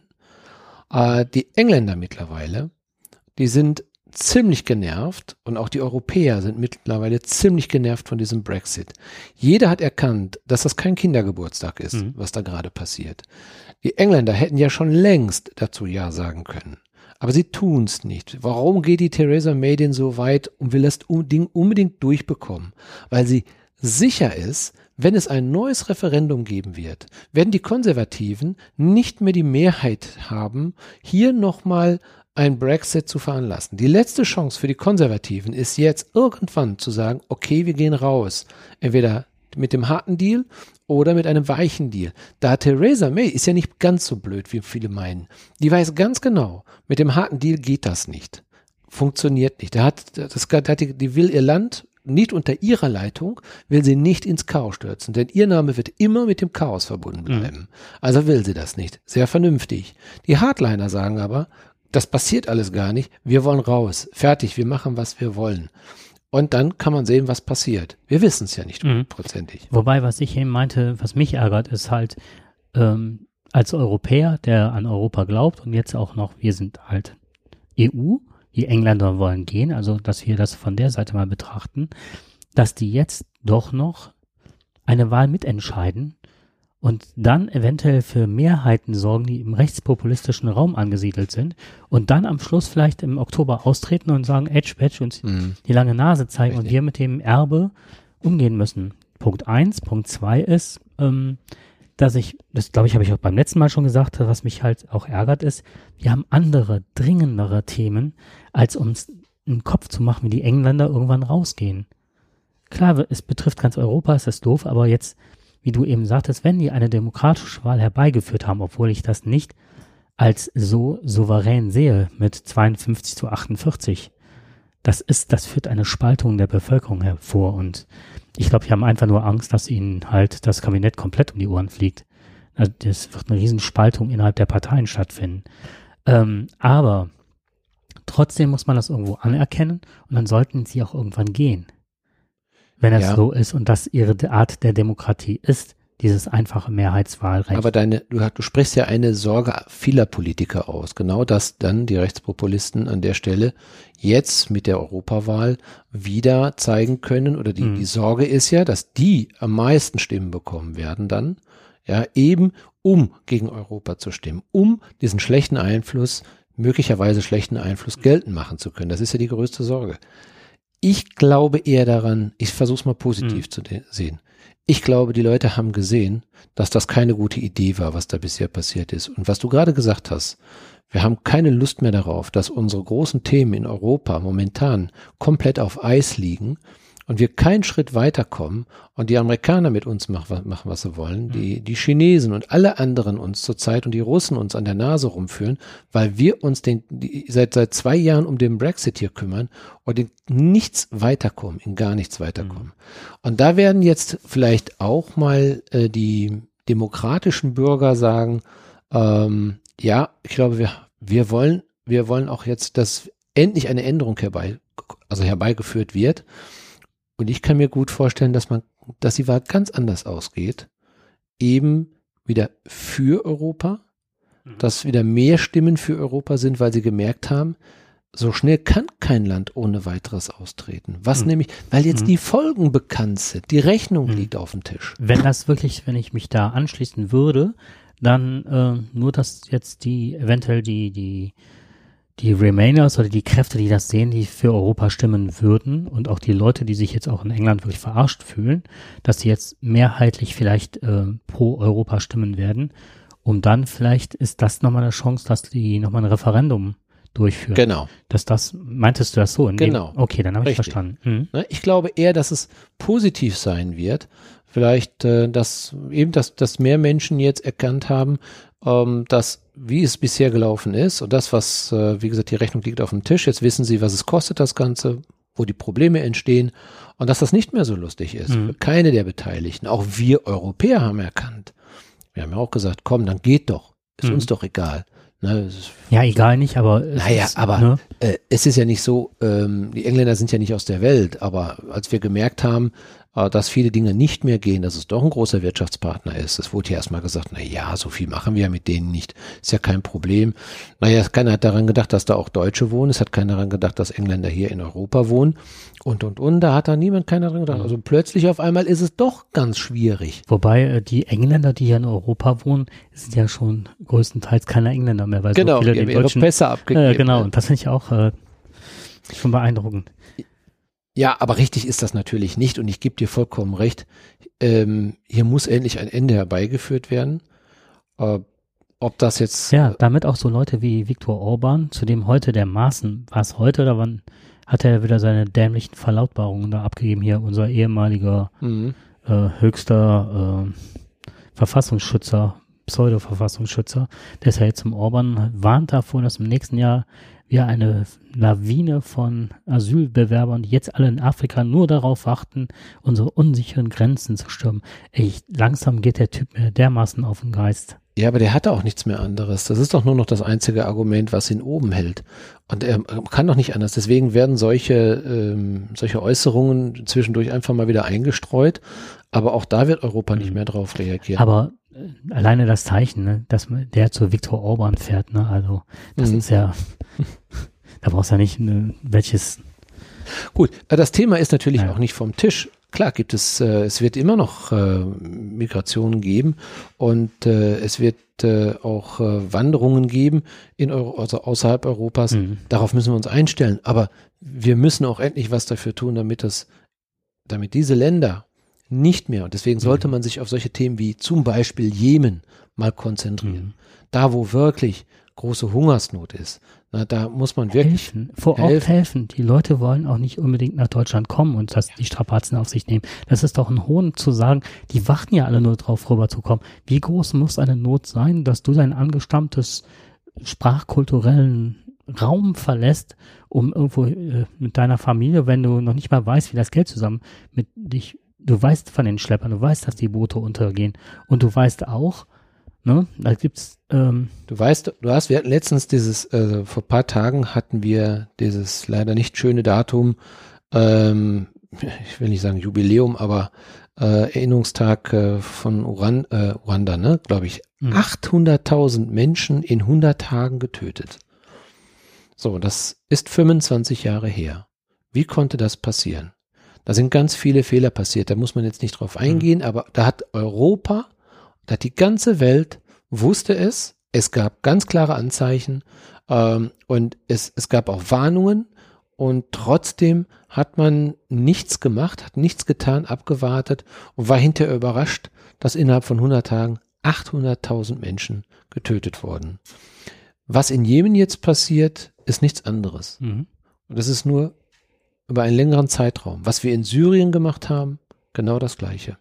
Und wir gucken nicht darauf. Wir können helfen. Helfen, indem wir diplomatisch tätig sind. Indem wir alle ganz klar eine, eine Linie verfolgen, die sagen, okay, so geht es nicht. Man kann Wirtschaftssanktionen durchführen und, und, mhm. und. Da gibt es so viele Sachen auf dem politischen Parkett. Und nichts ist von dem gemacht worden. Gar nichts. Und äh, das ist eben, wir schaffen uns die Probleme damit selbst und da müssen wir uns nicht wundern, wenn plötzlich auf einmal Millionen Menschen vor Europa stehen und sagen, Oder wir möchten rein. Oder umgekehrt. Im Dritten Reich, wie viele Juden haben ja. versucht auszuwandern, weil sie es wussten.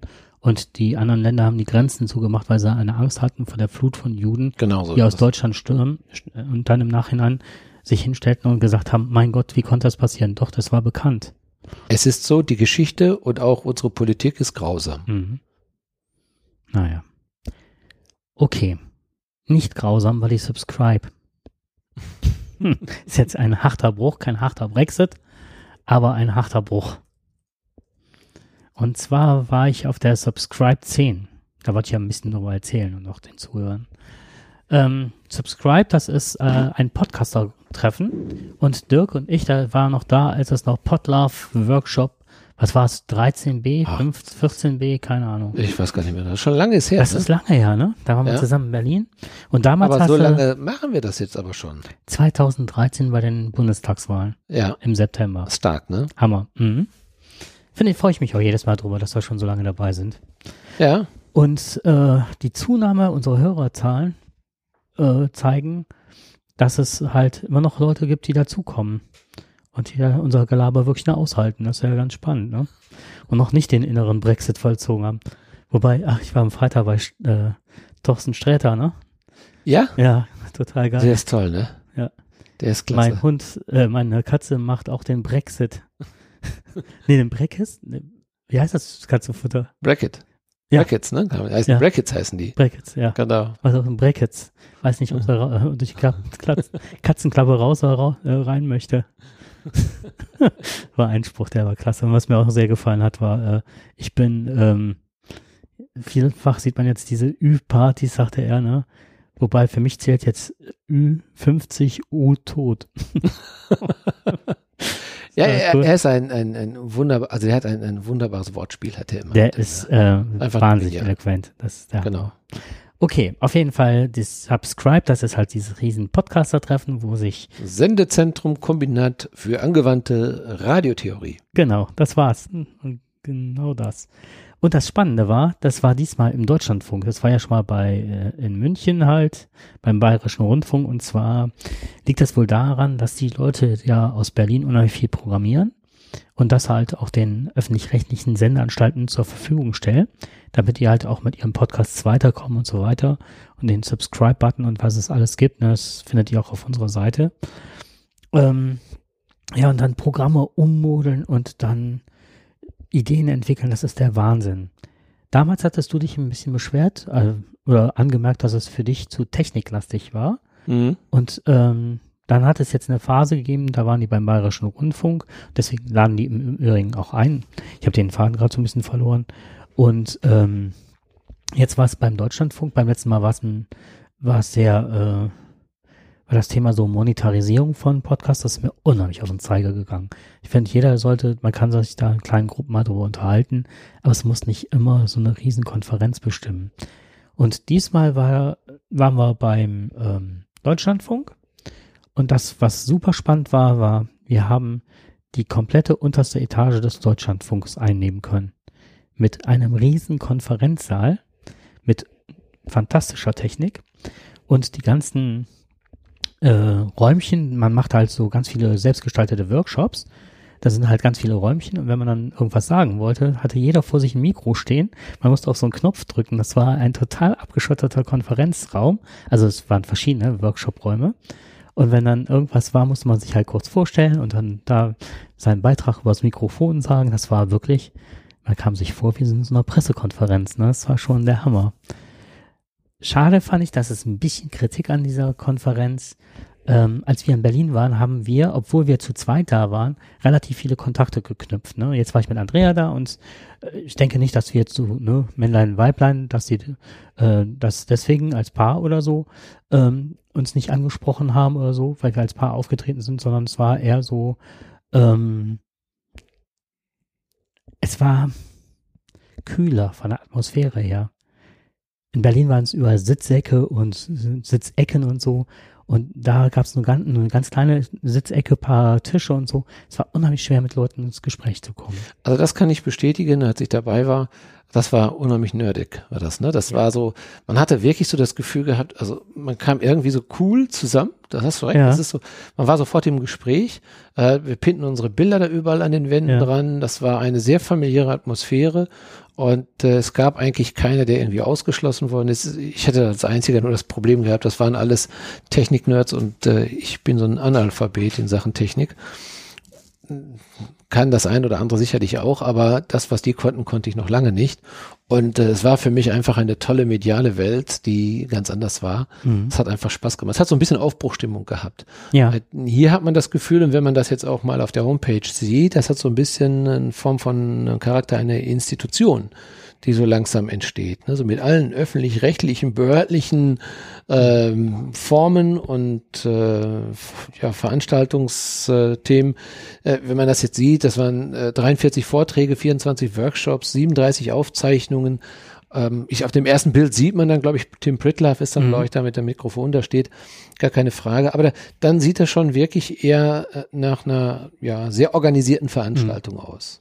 Ja, als wir da waren, waren es, glaube ich, 60 Leute, ne? Ja, genau. Hat sich noch jeder vorgestellt, jetzt waren es 350. Ja. Und es war nur die Hälfte die Leute, die Karten bekommen haben. Ach so. Also das hätte riesig sein können, soweit ich das ja. gehört habe. Also das Interesse ist groß. Das ist groß und du wirst auch nicht mehr so, also es waren natürlich immer noch die Nerds da, es gab immer noch eine Ecke, wo gelötet wurde, aber der Technikkram ist tierisch in den Hintergrund getreten. Trotzdem habe ich mir natürlich die Technikvorlesungen äh, sozusagen ausgeholt und ganz kurz ähm, unsere Aufnahme hier, die wir machen, machen wir ja mit Reaper mhm. und da hat ja der ähm, Ralf ist hingegangen, so heißt der junge Mann, äh, und hat daraus das Ultraschallprojekt, das ja hier eine kaum zu bedienende Software in eine, eine Hochglanz ähm, Apparatur verwandelt haben, die nur für Podcasts ausgelegt ist. Ne? Also es ist ein Traum. Und ich hatte, glaube ich, sechs Wochen habe ich mich damals eingearbeitet und immer wieder die Neuerungen mit eingearbeitet, äh, bis wir das Teil halt zum ersten Mal zum Laufen bekommen haben. Ähm, du hast hier so eine Routing-Matrix, du musst halt, das ist jetzt wirklich ein bisschen technisch, ähm, dass du, wenn du irgendwelche Headsets einbindest und so weiter, muss man, äh, ja, ich komme mir vor, manchmal wie so ein Stellwerk äh, einer großen Eisenbahnindustrie, ne, dass du dann dahin, dich dahin stellst und dann wirklich ähm, Signale schaltest und Weichen umlegst und so. So ähnlich sieht das auch aus wie so ein Schaltplan, ne? Und die haben als nächstes äh, gibt es keine Neuerungen, das erste Mal für dieses Projekt, sondern nur Verbesserungen. Und jede Verbesserung hat's getroffen. Ich ärgere mich total oft, wenn ich irgendeinen Sound einspiele, dann ist das Fenster zu klein. Das haben die geändert, das passt sich automatisch an. Die Routing-Matrix, egal welches Gerät du an den Rechner hängst, erkennt direkt das Gerät und schaltet jede richtige äh, Route von sich aus. Wenn du auf den Knopf drückst, dass eine Pre-Show kommt, dann, das ist mal halt so, wenn wir uns vorher über die Themen unterhalten und man lässt Musik beim Live-Hören ähm, einlaufen, dann muss man halt die Stimmen halt, dass ihr halt, wenn wir uns vielleicht privat über unsere Gebrechen unterhalten, müsst ihr ja nicht gerade mithören, ne? das interessiert euch wahrscheinlich auch gar nicht. Und dann ist es halt so, äh, dann muss man das alles von Hand ein- und ausschalten und man vergisst, dass das auch, ja auch schon mal passiert, dass man die vergessen haben, die Aufnahme zu starten. Ja, und hierbei ist es mittlerweile so, die haben einen Dämon, das ist ein Programm, was alles kontrolliert im Hintergrund laufen und der macht das alles automatisch. Schaltest du um, du musst nichts mehr machen. Das, das, also die nächste Version wird echt geil. Ja, der Tim Prittler, von dem du gerade gesprochen hast, der macht folgendes. Der geht jetzt hin und will das nicht kommerzialisieren, sondern der will das alles auf einen Server holen. Dass man nicht mehr abhängig ist von der Plattform. Wir veröffentlichen das jetzt bei WordPress. Und dann hast du dann einen Server und dann soll jetzt demnächst alles drüber laufen. Und dann kannst du umziehen auf welche wohin du auch immer möchtest, ne? Aber es ist dann halt so, du hast da deinen Heimathafen. Und dann kann man wahrscheinlich auch günstigere Preise rausholen, äh, wenn du wirklich mit der ganzen Community dahin ziehst, ne? Mhm. Also da sind viele, viele tolle Ideen bei rausgekommen. Und was mich unheimlich äh, noch ähm, geflasht hat, war, wer alles seinen Stelldich eingegeben hat. Spiegel Online war da, Zeit war da, die okay. Süddeutsche war da, der Hessische Rundfunk, Deutschlandfunk, Bayerischer Rundfunk, soweit ich weiß. Also es waren unheimlich viele Leute, die wissen wollten, wie wir Podcaster halt Podcasts machen und was die von uns lernen können. Ja, ein Podcast, das, äh, also überhaupt Podcast, ist ja etwas, was ähm, immer mehr eine, oder als eine Form angesehen wird, sehr nah bei den Menschen zu sein. Mhm. Ja, es ist, ähm, es, es, es sind ja, wie, wie wir ja auch, die im Grunde genommen ja, vom Küchentisch aus äh, unsere Geschichten, unsere Ideen, unsere Meinung dazu sagen können, ungefiltert. Und ähm, wir können, wir haben ein ganz anderes Format dabei. Ne? Wir sind viel näher dran und wir können permanent abgerufen werden. Jederzeit. Über, mhm. über drei, vier, fünf Jahre. Unsere Podcasts lassen sich ja noch äh, aus den letzten fünf Jahren, lassen die sich ja ohne weiteres noch einmal anhören. Mhm. Ähm, das kannst du bei Radiosendungen teilweise nicht machen. Du, merkst auch eine geschichtliche Entwicklung dabei, mhm. was genau passiert. Und ähm, ja, ich glaube, ähm, dass die Profis schon sehen, dass dieses Format bei den Bürgern und bei den Menschen, bei den Hörern auch ankommt.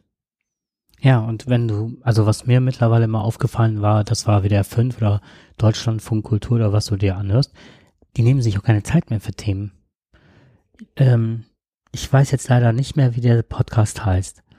Den fand ich so faszinierend. Da ist eine junge Frau, die berichtet von ihrem Großvater, der als Widerstandskämpfer gearbeitet, äh, gelebt hat im, im Dritten Reich und ähm, die selber von ihrem Großvater nicht allzu viel wusste. Und dann, äh, die arbeitet auch, glaube ich, für ein Radio, ich meine auch sogar für den Deutschlandfunk, da will ich mich jetzt nicht festlegen. Und arbeitet dann mit einem Menschen für Geschichte zusammen. Und dann sagte er, ja, dein Großvater, da kannst du mal, können wir mal zusammen eine Sendung drüber machen. Und die hatte das gar nicht so hoch gehängt, weil die dachte, ja, Widerstandskämpfer, ne, wird auch mal gerne was erzählt oder so. Und dann sagte er, nee, über den habe ich promoviert. So, und jetzt alleine diese Geschichte, was sie alles von ihrem Großvater in Erfahrung gebracht hat und äh, wie wirklich, wie engagiert er gegen das Dritte Reich war und so weiter, das ist geschichtskundlich mittlerweile. Und auch was du gerade sagtest, die Sendung beleuchtet das unheimlich intensiv von allen Seiten mit ganz vielen Gästen und du kannst das über all die Jahre nochmal zurückverfolgen. Und das finde ich wirklich toll bei Podcasts, wie viele Spachten es da auch gibt, ne? Ja gut, das ist wirklich interessant, ne, dass du äh, alle Bereiche abdecken kannst. Und jeder, der meint, er könnte einen Pod Podcast produzieren, wie du schon gerade selber sagtest, ähm, der kann sich intensiv mit einem Thema auseinandersetzen. Der kann das mhm. eine Stunde, zwei Stunden, drei Stunden machen. Der kann da mehrere Sendungen drüber machen und nicht nur einmal darüber berichten, sondern kann auch äh, theoretisch Diskussionen anfangen damit. Also du hast alle Möglichkeiten sind äh, sind offen äh, über Podcast äh, auch zu kommunizieren äh, mehr mit den Menschen, also mit den Hörern in Kontakt mhm. zu treten. Du kannst äh, über entsprechende Foren kannst du dann auch die die Rückmeldung geben dazu äh, kannst selber auch als Verfasser des Podcasts auch selber darauf reagieren. Du bist also viel näher dran, die das produzieren. Mhm. Ja, und das auch eben über einen längeren Zeitraum, nicht eben nur vielleicht fünf Tage nach der Sendung oder sonst was. Ne? Mhm. Und vielleicht auch ist auch diese, diese, diese, diese Hierarchie oder diese Obrigkeitsebene, die durch die großen Rundfunksender entstehen. Das ist ja immer auch, hat, hat ja auch mal etwas, dass man sagt, okay, ich, ich habe schon eine gewisse Überwindung, in so einem großen Sender vielleicht äh, meine Meinung zu sagen oder etwas zu tun oder was zu machen. Das ist ja in diesem Format ja anders. Mhm. Man kann entweder, es gibt ja spezielle Podcasts, die sich da auf ganz bestimmte Themen spezialisieren, die sind sicherlich gut recherchiert, oder aber auch solche Podcasts wie wir, die einfach nur reden mhm. ja, über allgemeine Dinge. Gesundes, gelebtes Rucksackwissen. Ja, genau. Aber hoffentlich immer richtig. ja, ich meine, das ist ja unser, unserem Format eigen, dass wir mal sagen, wir glänzen mit Halbwissen. Und ähm, da möchte ich auch zu stehen. Da kann natürlich mal was schief laufen oder ne? wir sind halt, äh, das ist halt unser Alltagswissen, ne? Oder? Ja, aber wir merken ja selber auch, unsere Zuhörerschaft wird immer größer. Das gefällt uns, das, das freut uns natürlich auch. Und das zeigt auch, dass dieses Format Podcast also gut ankommt. Mhm. Definitiv.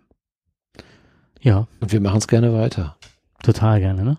Also ihr bestimmt das. Da die Zahlen nach oben gehen, sagen wir mal momentan, äh, machen wir weiter. Selbst für 30 würden wir weitermachen. ja, auch für 5 würden wir weitermachen. genau. Okay. Ähm, Jeder ist uns wichtig. Vielleicht noch eine Sache, den ich lobend erwähnen möchte in dem Ganzen ist Sven Sedivi. Ich hoffe, das habe ich jetzt gut ausgesprochen. Der Sven? Sven Sedivi. Der war damals auch schon da, als du da warst. Aha. Das war der, der über das Atmen gesprochen hat. Der hat ein, ja, eine doch, Fortbildung das, ja, gemacht. Ja, ja, ja, genau, atme richtig, richtig. Genau. Wie ihr hört, habe ich davon nicht allzu viel mitgenommen.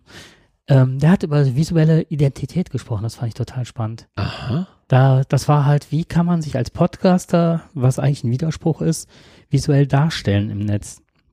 Äh, Und ja. ähm, der hat dann mit ganz vielen Icons, mit wiedererkennbarem Logo und ähm, im Cover mit äh, so Snippets, dass man die besten Stücke aus dem Podcast rausnimmt und das mit, wie, das ist nachher ein Bild, in dem aber so wie so ein kleiner Film abläuft, dass man ein paar Bilder sieht und dann eine kurze Tonspur, dass man die zur Eigenvermarktung, jetzt nicht äh, monetär, sondern halt, dass man sich präsentiert im Netz und das dann, was weiß ich, bei Facebook, bei Instagram und überall Twitter hochladen kann und dass die Leute neugierig werden, wie man so Teaser macht und so weiter. Und er ist halt ein wahnsinnig guter Grafikdesigner, ne? also vom, mhm. vom, äh, von Hause her. Und das war schon spannend. Also das lohnt sich. Wer interessiert ist, äh, ich werde das verlinken, ähm, das werdet ihr im Netz finden. Also auch die ganze Konferenz ist fast ausschließlich diesmal auch im Netz zu finden. Ja, das zum Netz. Dann bleibt uns nur noch eins über. Wenn wir weiter saufen, brauchen wir eine neue Leber. Ja. ja, kannst ja spenden. Brexit für die so, Leber. Genau. Prost. Prost. Wir trinken heute im Übrigen, ich habe eine neue Quelle gefunden, die unheimlich viele Biere hat. Einger. Also kannst du echt nur aussprechen, wenn du betrunken bist oder bayerisch kannst. Einger. Wie, wie, wo siehst du das denn? Ich habe ein anderes Bier als du. Ach so. Ach toll. Ach toll. Äh, ich habe das Akrobräu. Das Agrobräu? Nee, das Arkobräu. Dieses Agro. Das Hast du nicht so viel Dubstep gehört? ich höre die Agro. Nee, das äh, Arkobräu Moos äh, mit Doppel-O geschrieben und dann steht da, das ist ein sehr schönes Bild, Moser List Helles hat äh, 5,3 Prozent. Oh oh. Gut, dass ich noch nicht so viel getrunken habe davon. Lagerbier, ein helles Bier. Äh, ja, schmeckt sehr, sehr gut. In so einer schönen alten Flasche. Ich mag ja diese alten Flaschen, diese bauchigen. Mhm. Finde ich immer wieder toll. Äh, die man ja früher so in den in 50er und 60er Jahren produziert hat, diese Flaschen. Stimmt. Ja, sieht nett aus, hat ein schönes äh, Label, ist also total klasse und schmeckt auch noch gut. Ja, also eine 8 können wir geben, ne? Ja, ich habe es, wie gesagt, noch nicht probiert. Insofern vertraue ich jetzt deinem Geschmack, der ja sehr gut ist. Ich habe ein äh, Inger Bier. Einger Bier. Ah, jetzt ja. Einger. Was hast du getrunken? Ja, Meier, Einger. ja, das geht doch mit dem Bayerisch jetzt. ja, das geht, ne? Muss nur genug davon trinken. Ein Lager hell. Ich würde dem Ganzen eine 5 geben, weil das schmeckt, das hat äh, sehr viele Fuselstoffe, habe ich so das Gefühl. Das hat nur 4,9. Also, ja, deswegen kriege ich ja. Hast du jetzt schon Kopfschmerzen? Ja, ja, ist kaum getrunken. ne? Ja, das ist so, das Branding ist halt so ein bisschen stilisiert, ne? Mhm. Das ist, stellt so, ein, so eine bayerische Ortschaft dar, aber sehr, ja, wie soll ich sagen, kubistisch. Wahrscheinlich hat Kubistisch, der, toll. Hat das ist doch rund. Ja, die ja. Häuschen nicht ganz. Ach so, die Häuschen, ja, gut. Ja, nee, okay. das andere ist, naja, will mich jetzt nicht. Vielleicht Rondell. Müssen wir so Pferdehufen, ne, wo wir es eben schon beim Sch ah, ja, hatten. Ah, ja. Mhm. ja. aber gut, ich meine, muss ja nicht jedes Bier schmecken. Mhm. Ähm. Also, es ist okay. Auf jeden Fall haben wir jetzt noch viele Biersorten, von denen wir berichten können, denn der Laden hat echt was herzugeben. Sehr gut. schön. So, und jetzt können wir unsere Leber spenden. Genau. Und warum wollen wir die spenden oder auch nicht spenden? Weil es ein neues Gesetz gibt. Äh, ich mache kurz eine, das habe ich mir gerade angewöhnt wie nennt sich das, Sparen und ähm, äh, Organspende. Das ist total gut, dass ich jetzt ähm, die ganzen, wie nennen sich, Trainer mache, dann brauche ich das nachher, sonst muss ich immer den ganzen Podcast durchhören. So, Sparen, Organspende. Ich habe da nicht viel rauszugesucht. Ich wollte einfach nach deiner Meinung fragen. Was hältst du davon, von dem Gesetz? Du meinst äh, das neue Gesetz? Das neue Gesetz, genau. Das sagt? Das besagt, dass ähm, jeder jetzt zum Organspenden verpflichtet ist. Genau. Ohne Wenn und Aber, aber man kann halt Widerspruch einlegen. Ja. So. Ist ja schon lange in der Diskussion mhm. und ähm, es hat äh, es hat seinen Charme. Mhm. Im Grunde genommen sind wir mündige Bürger und wir haben das Recht, Nein zu sagen. Denn ich glaube, das ist gerade bei der Organspende ein großes Problem, dass wir ähm, aus, häufig aus Trägheit, nicht aus moralischer Überzeugung oder ethischer Überzeugung ähm, Ja oder Nein dazu sagen. Es ist auch eine gewisse Trägheit, die bei vielen da ist, zu sagen, okay, äh, ich hole mir jetzt einen Organspendeausweis oder man überlegt sehr lange darüber, mhm. soll ich das jetzt tun oder nicht? Und in der Überlegung vergisst man eigentlich, dass es vielleicht wichtig ist. Mhm. Ich bin davon überzeugt, dass jeder, der vielleicht in so einer Situation mal reinkommen würde oder einen nah, nahestehenden Menschen hat, der genauso ein Organ braucht, dass der sofort sagen wird, ich spende meine Niere, ich spende dies, meine Organe dafür, dass der Mensch lebt, mhm. ähm, der mir sehr am Herzen liegt, oder warum, es gibt ja nun wirklich zu wenig Spender. Gut, jetzt gibt's natürlich auch leider viele schwarze Schafe. Das fällt natürlich dann immer ganz besonders auf, weil wir diese Angst hier haben, dass man uns Organe entnimmt, wo wir selber vielleicht äh, noch leben könnten oder dass man uns nicht leben lässt, um die Organe zu bekommen. Das, das sind ja die Themen, die, die müssen, die müssen einfach festgezurrt werden, die müssen sicher sein, es muss safe sein, mhm. dass genau das nicht passiert. Das ist eine ganz, ganz große Aufgabe der Gesellschaft, genau das einzuhalten, ähm, dass es wirklich richtig läuft und äh, dass da kein Schindluder mitgetrieben wird.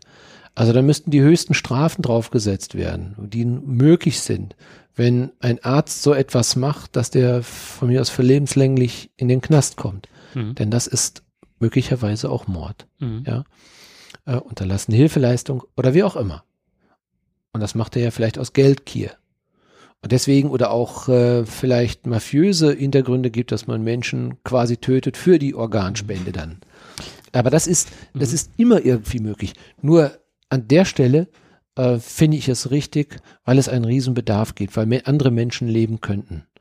Aber was mir jetzt gerade einfällt, du das gerade sagst, das war auch, ist ja auch äh, landläufig die Befürchtung, dass das ausgenutzt wird, dass irgendjemand sagt, okay, der ist jetzt, ne, das ist ein Spender und naja, ob der es schafft, da müssen wir noch viel investieren, dass er es schafft. Vielleicht lassen wir es einfach sein.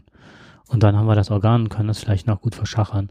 Aber was mir gerade einfällt, ist natürlich, wenn äh, ausreichend äh, Organe da sind, weil halt äh, der Markt, ich nenne es jetzt einfach mal Markt gedeckt ist, durch genügend Spender, ähm, dann braucht sowas auch nicht mehr stattzufinden in Deutschland. Ja, ja natürlich, eben. Und genau, äh, mafiöse Strukturen, das nach, nach in andere Länder zu schaffen, ich glaube, das ist schon eine, eine hohe Hausnummer, die man auch aufdecken kann. Und dann finde ich auch die Strafen mehr als gerecht, aber dadurch wird natürlich auch äh, das Ganze minimiert. Ja. Das ist so das eine. Und ich fand auch das Argument, was du gesagt hast, das war genau ein schlagendes Argument, was mich beschäftigte. Man denkt meistens gar nicht so sehr an sich, aber wenn jemand, den man mag, lieb hat oder sonst was, der sowas bräuchte oder braucht, dann gehst du ja eigentlich auch hin und, ähm, und befürwortest und möchtest nicht sterben, hoffst und sehnst dich danach, dass irgendjemand äh, ein Organ spendet. Und äh, das ist so, deswegen es, denke ich aus der, von, du hast ja die Möglichkeit des Widerspruchs. Genau, das ist das, das ist das Faire dabei. Mhm. Du brauchst nur sagen, nein, will ich nicht. Und ich wäre jetzt mal wirklich, ich bin mal darauf gespannt, wie viele Menschen Nein sagen. Ich meine, nicht jeder ist ja zur Organspende geeignet. Ja, es gibt ja ganz viele Menschen, da kannst du es einfach nicht mehr ja, machen, weil sie selber schon krank sind, mhm. die Organe nicht so in der Form verwertbar sind oder weil sie ein gewisses Alter überschritten haben. Mhm. Es müssen schon gewisse Voraussetzungen da sein. Aber es ist doch so, jeder kann doch für sich die Entscheidung treffen und auch hingehen und ganz klar sagen, nein, ich will das nicht. Und er braucht keinen Grund angeben. Er muss sich nicht schämen dafür. Der hat gute Gründe dafür. Sie hat gute Gründe dafür. Und damit ist das Thema doch durch. Und ja. es gibt ja immer wieder Befragungen und eine Befragung sagte halt, dass die meisten Leute einfach nicht, äh, ja, so wie du das schon sagtest, bequem sind, äh, einen Organspendeausweis zu holen. Und die auch sagen, ist mir doch egal, ob die gespendet, ich bin tot. Ja, richtig. Was soll's? Genau. Und äh, wenn da ein anderer Mensch sein Leben dadurch behält, was Besseres kann es doch gar nicht geben. Hm. Was würdest du nicht spenden? Gibt was es was? Ah, das ist eine gute Frage. Was ich nicht spenden würde, nein. Also, ähm, wenn alles bei mir in Ordnung wäre, könnten die alles haben. Also es gibt nichts, was die nicht haben. Ich habe einen Organspendeausweis, da steht drin die Augen. Die Augen? Ich weiß, du bist tot, du kriegst da nichts mehr von mit. Mhm. Es ist ein ja, das kann ich, das, das finde ich interessant, weil das habe ich schon mal gehört. Genau das habe ich schon mal gehört, weil sie so ein bisschen der Spiegel der Seele sein soll. Habe ich mal von jemandem gehört. Mhm. Ähm, finde ich interessant. Aber auch das ist okay. Ich finde, es ist richtig, dass man ruhig sagen kann, das Organ möchte ich, das ist mir mhm. wichtig und das möchte ich nicht halt eben. Ähm, ja, dann ist es. Auf der anderen Seite sehe ich mittlerweile so schlechte. Also derjenige, der die bekommt, wird sich wahrscheinlich ärgern, dass er nichts mehr sieht. Der, die, der Großteil der Bevölkerung lässt sich einäschern. Mhm. Was bleibt dann übrig? Die Augen nicht. Ich weiß es. Das, ja. ist, das ist schon bekloppt, aber. Ja. Und wenn einer halt sagt, wenn einer sagt, äh, und wenn man wirklich so weit geht, und also das, da gibt's ja Argumente für und wieder, dann kann er sagen, ja, aber ich kann dann weiter die Welt sehen. Man kann das ja auch anders sehen. Ne? Ich habe den Genuss, weiter die Welt sehen zu dürfen. Oder ein Teil meines Körpers darf die Welt weiterhin sehen. Und das ist vielleicht sogar noch der schönste Teil, mhm. eigentlich im Grunde genommen, um an dieser Welt teilhaben zu dürfen. Wo du das gerade sagtest mit dem Einäschern. Ich weiß nicht, ob du das auch schon beobachtet hattest oder hast. Ich war letztens ähm, auf dem Friedhof und habe meine Mutter aufgesucht. Und ich weiß noch, als ich mit meiner Oma früher zu dem Friedhof gegangen bin, dass du nur durch Gräber rein, reingegangen bist. Ne? Da waren auch noch einige Kriegsgefallene äh, und so. Und das war ein weitläufiger Friedhof. Und jetzt ist ganz viel von dem Gebiet ist schon abgetrennt, da sind als Baugrundstücke verkauft worden. Der Friedhof, der schrumpft. Da dachte ich doch, was soll das eigentlich? Weil eigentlich ist ähm, die Stadt, aus der ich komme, ge extrem gewachsen mittlerweile. Äh, eigentlich müsste der Friedhof ja wachsen. Und dann habe ich dann auch gesehen, diese ganzen Urnengräber und Felder, die sind ja relativ klein. Genau, und es wird immer weniger. Es wird immer weniger. Aber ich finde das schade, wenn äh, da, wo ein Friedhof ist, wo Menschen begraben worden sind und da plötzlich Baugebiete rausgemacht mhm. werden. Das finde ich ein bisschen pietätlos. Also da muss ich sagen, da finde ich das, dann sollte man solche eher als Parkflächen nehmen, als als ich Ruhestätten. Nicht, ich einen Gemüsegarten machen würde. Ja, naja. Ich glaube auch nicht. Dass, nein, aber solche, solche Bereiche sind doch dann wirklich wunderbar als Parks, sind die doch wirklich wunderbar, wo man sich äh, ruhige Parks, wir haben so oder so viel zu wenig in den Städten. Äh, da sind andere Städte einfach besser, dass, dass man sich auch wirklich da wiederfinden kann, sich hinsetzen kann, auch mal daran denken kann, sich im stillen Gedenken halt an die Verstorbenen. Ähm, also ich, Friedhöfe haben was Schönes, ja. was Ruhiges, was mhm. Bedächtiges. Und, Und selbst in der äh, Großstadt nehmen die unheimlich viel der Hektik raus. Genau, mhm. richtig. Und äh, wir hatten, ich komme ja nun aus Dortmund und wir haben auf dem Hauptfriedhof, waren wir Kinder, da waren wir als Kinder, waren wir Schlitten fahren, weil dort waren die schönsten Hügel. Und da haben wir nicht darüber nachgedacht, dass wir auf einem Friedhof waren. Das war einfach eine schöne Anlage gewesen und äh, wir sind dann da mit dem Schlitten dann zu, diese Wege dann darunter gebrettert. Uns hat das Riesenspaß gemacht. Bei uns wurde der Friedhof immer um 18 Uhr abgeschlossen und äh, die großen Eisentore schlossen und wir kamen kaum über die Friedhofsmauer rüber. Wir sind dann immer in die Leichenhalle, haben uns dann unter die Leute gelegt, unter die, unter die Bahn und dann haben wir gewartet, bis derjenige kam, abschließen, auch diese Räume abschließen und dann sind wir da rausgerannt aus diesen Kammern haben versucht, da noch rauszukommen und aber über die Mauer gesprungen. aber Angst. wir sind da nicht Schlitten gefahren, weil ich auch nicht so. Also unsere Kindheit hat sich ja was, es hat sich sehr unterschiedlich. Mir kommt das so vor, als hätte man es jeden Abend gemacht, aber das waren immer die Mutproben für die Neuen halt, ne? Okay. Und ich wundere mich, warum du immer so mit diesen schwarzen Farbe da unter den Augen. Das ist keine Farbe. das ist der Hauch der Untoten. Ja, aber ähm, ja, es ist, äh, ich finde es ein wichtiges Thema und es war längst überfällig, dass die Entscheidung getroffen mhm. wurde. Ähm, ja, und richtig so. Ja. Sehe ich auch so. Ja, wobei der Jan Spahn, also ich fand, das rechne ich ihm hoch an, dass das so gelaufen ist, aber die haben das wohl zu zweit aus Baldowert, das Ganze. Ich weiß leider jetzt, ich hatte es gelesen, ich habe es mir leider dummerweise nicht gemerkt. Ähm, derjenige, der noch mit sie oder er noch mitbeteiligt war, ähm, hat das nicht so schnell auf die Reihe gebracht, das an die Öffentlichkeit zu bringen, hat dann wohl nicht mitgerechnet, dass der Jens Spahn das sofort macht. Mhm. Und er hat das dann in die Öffentlichkeit gebracht und der Name, selbst ich weiß ihn schon nicht mehr, obwohl ich mich mhm. damit beschäftigt habe. Ne? Siehst du, ich habe mich eigentlich gar nicht mehr mit dem Thema beschäftigt, weil es, äh, ich, ich finde es eigentlich selbstverständlich, dass so etwas gemacht wird. Und irgendwie habe ich das, deswegen habe ich gerade auch so ein bisschen überrascht nachgefragt. Ähm, interessanter finde ich eher diese Diskussion momentan auch, die äh, auch sehr weitreichend ist, äh, dass man Gentests während der Schwangerschaft, dass die Krankenkassen das mhm. nicht bezahlen. Und auch, dass da wieder äh, sich eine ganze Gesellschaft äh, polarisiert äh, zu dem Thema. Und ähm, das ist auch, ich finde, das ist kein ganz, ganz schwieriges Thema, wo man äh, also wo ich sage immer wieder, da weiß ich nicht. Also da habe ich, da habe ich so eine Meinung mal, dann habe ich so eine Meinung dazu. Mhm. Das ist so, da, da bin ich in, in beide Richtungen. Auf der anderen Seite sage ich, ähm, also wenn ich es wissen wollte, wenn ich nochmal Vater werden will oder wenn wir nochmal Eltern werden könnten, würden, werden jung, ich würde diesen Test machen lassen, weil ich Angst hätte vor dieser Verantwortung, die danach entstehen würde, weil ich vielleicht nicht weiß, ob ich möglicherweise die Kraft habe, das durchzustehen. Ja, weil in der heutigen Zeit müssen beide arbeiten gehen. Das hört sich jetzt schlimm an und grausam und gefühlslos an. Aber wir sind äh, in einer Gesellschaft, da müssen beide Partner müssen äh, in einer sehr leistungsorientierten Gesellschaft, wo es darauf ankommt, dass beide Gehälter reinkommen. Wenn du ein behindertes Kind hast und die Unterstützung des Staates nur sehr gering ist an der Stelle, und wenn wir es noch nicht mal schaffen, gesetzlich äh, geregelt, also Kita-Plätze zu schaffen, und der Staat überhaupt nicht dazu in der Lage ist, ähm, Eltern mit Kindern zu unterstützen, wie soll er das bei Behinderten denn vernünftig machen? Und ähm, man, da muss man auch wirklich schauen, ähm, da kann man jetzt sehr äh, klerikal natürlich denken und sagen, okay, das ist sicherlich ein Argument, man tötet Leben, aber dann darf man auch keinen Schwangerschaftsabbruch vornehmen, dann müsste man diese Diskussion müsste man auch wieder neu führen und und und. Aber ich finde, dass die Eltern sollten das Recht haben zu wissen, ob sie möglicherweise ein behindertes Kind bekommen. Das Recht sollen sie haben.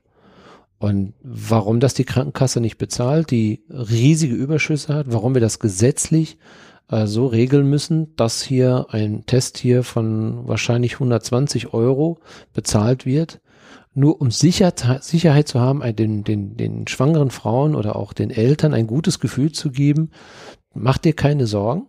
Oder aber auch zu wissen, okay, du wirst vielleicht ein Kind mit Down-Syndrom haben. Aber da ist auch genauso die Entscheidung wie wieder bei der Organspende. Ne?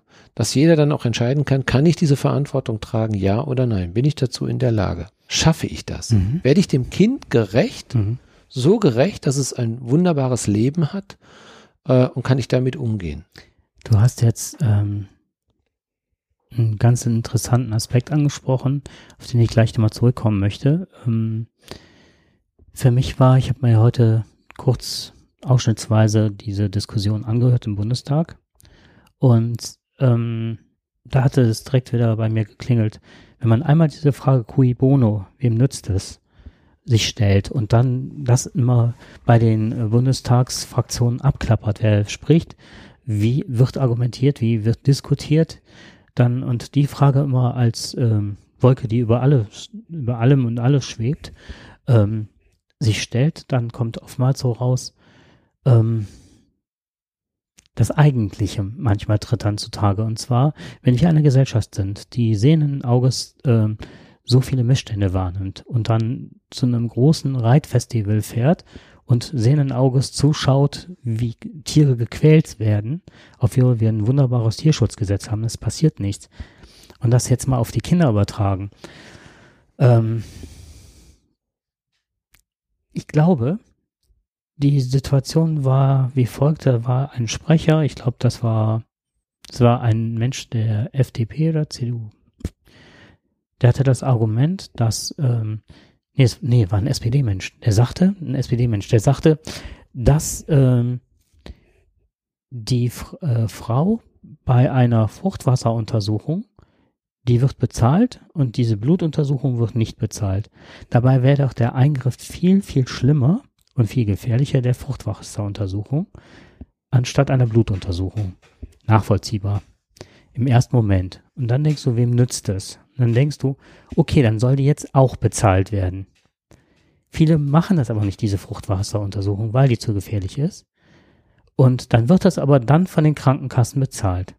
Das heißt, in einem Schnellverfahren können demnächst ganz einfach ganz viele Frauen gescannt werden. Und dann ist die Frage, wer steht dahinter, wer hat ein Interesse daran und welche Lobbyisten sind wieder im Plenarsaal, die dann sagen, oh, wenn wir jetzt all die behinderten Kinder ausschließen können, und dann sehe ich die ganzen Krankenkassen, die dann mit ihren Rezeptblöcken wedeln und sagen, okay, wir treiben ab bis zum geht nicht mehr bei behinderten Kindern, weil wir daran sparen können. Und jetzt haben wir das Mittel durch und es ist ja zum Wohle der Frau, die das jetzt bezahlt bekommt. Also ich habe jetzt sind wir wieder bei den Pferden, das mal von hinten aufgezäumt. Dann dachte ich, das ist gefährlich, diese Argumentationsweise. Im ersten Moment denken sie, ja klar, ist richtig, sachlogisch. Aber wer steht dahinter? Wer hat da ein Interesse dran? Und da könnte ich mir vorstellen, dass das wirklich die Krankenkassen, weil behinderte Kinder sind teuer. Gar keine Frage. Also das denke ich auch, ähm, das könnte vielleicht ein Argument sein, für die Krankenkassen zu sagen, wir bezahlen das. Ähm, aber dann müsstest du noch viel weitreichender gehen, um eine Gesellschaft zu schaffen, die permanent gesund ist.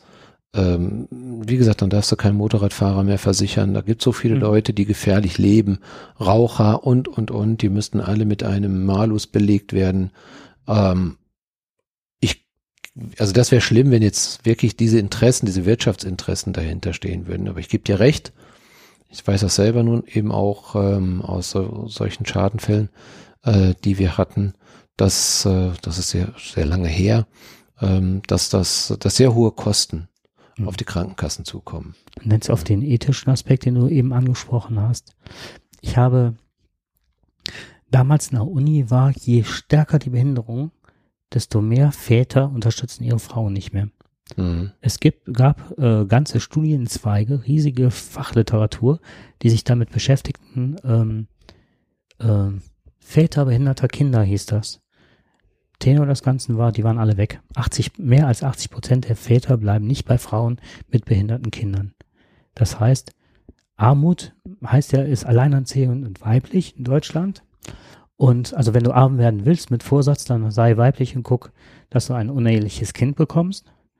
Das ist so das eine und das, oder beziehungsweise hast alle Chancen halt verlassen zu werden.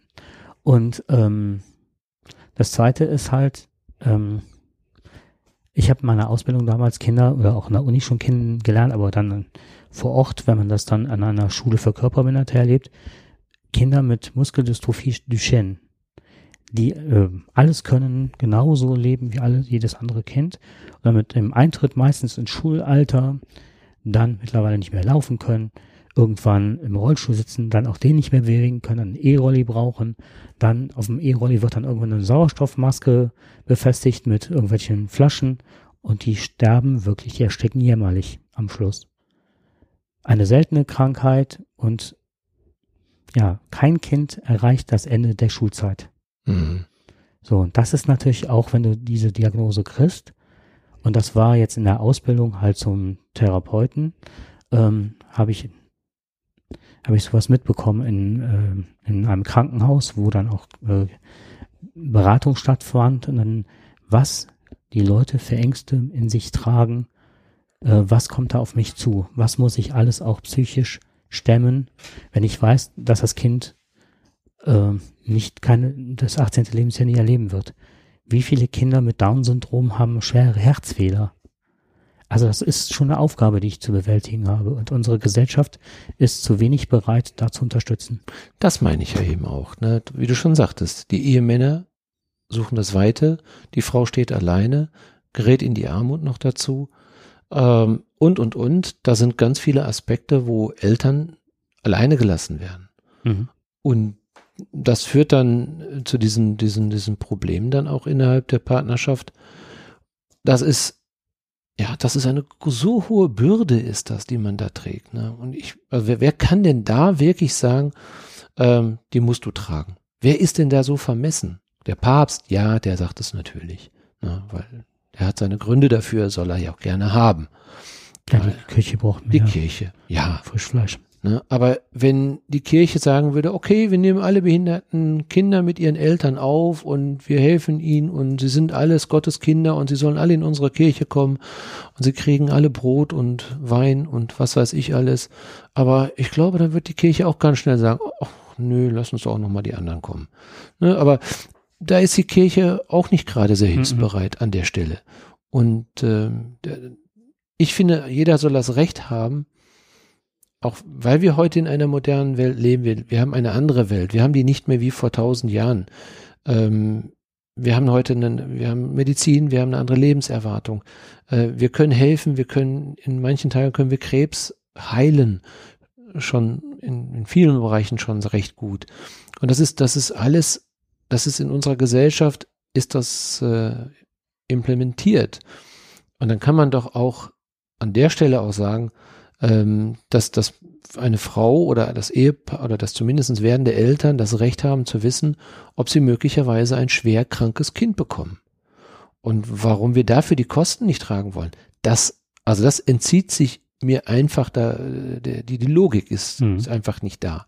Weil wir so viele andere Dinge, also wo wir wirklich Geld ausgeben, aber da leider nicht.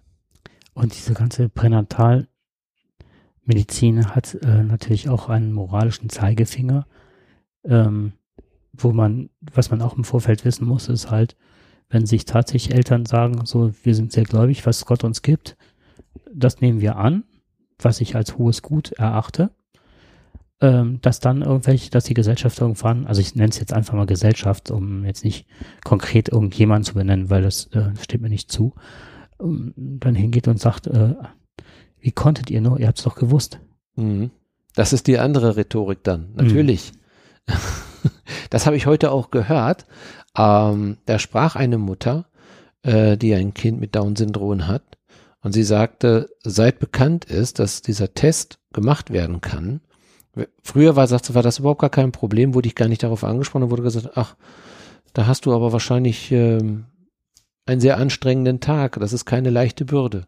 Heute sagen die Leute zu ihr, ja, du hättest doch den Test, Test machen können, warum hast du den Test nicht gemacht? Mhm. Da, diese Logik, die finde ich natürlich auch wieder nicht richtig. Ne? Wenn das letztendlich die, die Argumentation ist, zu sagen, dass Menschen, die sich dafür entscheiden, ähm, und mit, mit gutem Recht auch sich dafür entscheiden können. Und auch das muss eine Gesellschaft mittragen. Gar keine Frage. Da gibt es aber auch gar keine gesellschaftliche Frage. Der Mensch entscheidet, die Mutter entscheidet, der Vater entscheidet und nicht andere über das Leben. Mhm. Ne? Die haben darüber zu entscheiden. Und da darf auch keiner reinsprechen und keiner reinreden. Und die Gesellschaft darf keine Anmerkung dazu machen, ob jemand das Kind nun jetzt haben will oder doch haben will. Beides ist eine Entscheidung, die nur die Eltern ausmachen können. Das Kind hat leider natürlich an der Stelle kein Mitspracherecht. Das ist leider eine Argumentation, die uns sehr schwer tut. Ne? Wir tragen ja auch die ganzen BWLer. Ja. Und Volkswirtschaftler, jetzt kommt's, das möchten wir ganz schnell hinten anschieben. Das, das ist aber das, jetzt wirklich eine Übergleitung. Ja, die wird, das ist eigentlich kein eigenständiges Thema, sondern das hatte ich rausgesucht. Gerade noch vergessen, das passt gerade super gut rein, ne? wen wir alles ja auch ne, unterstützen und äh, aushalten oder nicht aushalten oder mit Freude, weniger Freude. Ich brauche aber einmal deine Hilfe. Es gibt eine besondere Erkrankung bei Kindern, äh, bei, nicht bei Kindern, bei Katzen, die Frauen in der Schwangerschaft äh, gefährlich werden können. Jetzt äh. komme ich leider nicht auf den Namen. Ja, das sagt mir jetzt auch, ich, ich weiß, was mhm. du meinst, aber da fällt mir auch der Begriff dazu nicht ein. Ja, eine Sekunde, ich gucke kurz oder versuche. Ja, wir äh, sind ja technisch sind wir ja gut aufgestellt. Mhm. Du kannst jetzt, äh, ich könnte jetzt meine Frau anrufen und die würde mir das sofort sagen welche das, äh, welche Krankung das ist? Mhm, ja, ich hoffe, dass es Toxoplasmose. Ah ja, genau. So, wie gut, dass wir das Internet haben. Manchmal ja, genau. sind die Wortfindungsstörungen echt. Hätte ich jetzt aber auch nicht mehr gewusst. Toxoplasmose. Ich war bei Myxomatose, aber das ist bei Kaninchen die Augenerkrankung. Ja. Toxoplasmose. Hat man festgestellt, ich weiß das jetzt genau für Erreger sind, ich nenne es jetzt mal einfach Erreger. Mhm. Ähm, die betreffen ja eigentlich nur Katzen und zwar Katzen in jeder Form. Mhm. Kleine Katzen, Großkatzen. Genau, ne? richtig. So, und Toxop eine Infektionskrankheit. Eine Infektionskrankheit. Ja? Genau. So, jetzt ist diese Infektionskrankheit ganz interessant, weil die sich ins Hirn setzt. Und zwar bei den Tieren, die als äh, Futter gelten, bei den Katzen, bei Mäusen und so weiter. Mhm. Jetzt geht die Krankheit aber auch auf Menschen über. Bei Mäusen und Menschen hat man festgestellt, dass die Hirn verändernd ist. Die greift jetzt nicht das Hirn als solches an, dass es das Hirn verändert ne, äh, mhm. in irgendeiner Form, sondern geht wohl in den Steuerungs- oder Regulationsprozess des Hirns ein mhm. und bewirkt Folgendes, dass es wohl die ähm, unvorsichtiger macht, die Tiere, beispielsweise Mäuse, die werden ein bisschen überheblicher, die werden ein bisschen männlicher, die gucken nicht mehr so sehr nach rechts und links und schwupp hat die nächste Katze die gefressen und schwupp ist Mox Toxoplasmose äh, übertragen. Und jetzt wegen BWLer, ne? dann haben Leute Studien gemacht und festgestellt, dass gerade Leute, die in den, äh, den höheren Wirtschaftsbereich anstreben, meistens Träger von Toxoplasmose sind. Und das ist keine kleine äh, Gruppe gewesen, die untersucht worden ist. Ja. Und im gleichen Studiengang, es gibt ja mal BWL oder VWL, dann die, die wirklich so die Wirtschaftsmänner, die irgendwann Mogule werden wollen und so weiter. Ne? und dann gibt's ja immer diese Gruppe der, der, der grauen Anzugträger, die irgendwann mal äh, in verstaubten kleinen Büros sitzen und dann die ganze Buchhaltung machen. Wenn, ich weiß die Zahl nicht mehr genau, aber ich meine so um die 40, 44 Prozent waren Toxoplasmose-Träger, die, die in den Wirtschaftsbereich wollten, ne, mit Finanzdienstleistungen und ne, wir machen das große Geld. Und nur sieben aus dem gleichen Studiengang, die aber sich festgelegt hatten auf Buchhaltung. Ja, zu denen ist das nicht vorgedrungen. zu denen ist das nicht vorgedrungen. Und die gehen halt davon aus, dass das wirklich, ähm, äh, dass die Ängste verlieren, dass die äh, sich äh, hemdsärmeliger bewegen und nicht mehr so das, den Riecher für Gefahren haben. Mhm. So, und das soll Toxoplasmose bewirken. Ob da jetzt was dran ist, ist wohl eine riesen Studie gewesen. Ich meine aus Amerika. Ja, ich wollte gerade sagen, sowas kann ja nur aus Amerika kommen. Ich nehme mal an, äh, ich kann ja schon einen nennen, der das äh, komplett, der verseucht sein muss damit. Äh, Präsident. Er kann die ganzen Katzen mit füttern, ganz Amerika, und die werden alle verseucht. Ja, unser Präsident Trump, der hat wahrscheinlich so viel Toxoplasmose im Kopf wie kaum ein anderer. Den kaum, das, was der da los twittert, ist ja meistens ja auch sehr ungehemmt. Ja. Ja, ja okay. Also interessant. Und das letzte Thema. Gibt es das zu spritzen auch oder ja, kann man das irgendwie als Tablettenform annehmen? Wahrscheinlich ist der viel Mäuse oder sowas. Ja, dafür nehmen ja andere dann eben Koks, glaube ich, ne? Ja. Ist vielleicht die neue Form Toxoplasmose ist die, die infektiöse Form von Koks. Ja, siehst du, auch da mutiert das. Die Welt wird anders. Letzte Medizinthema ganz schnell.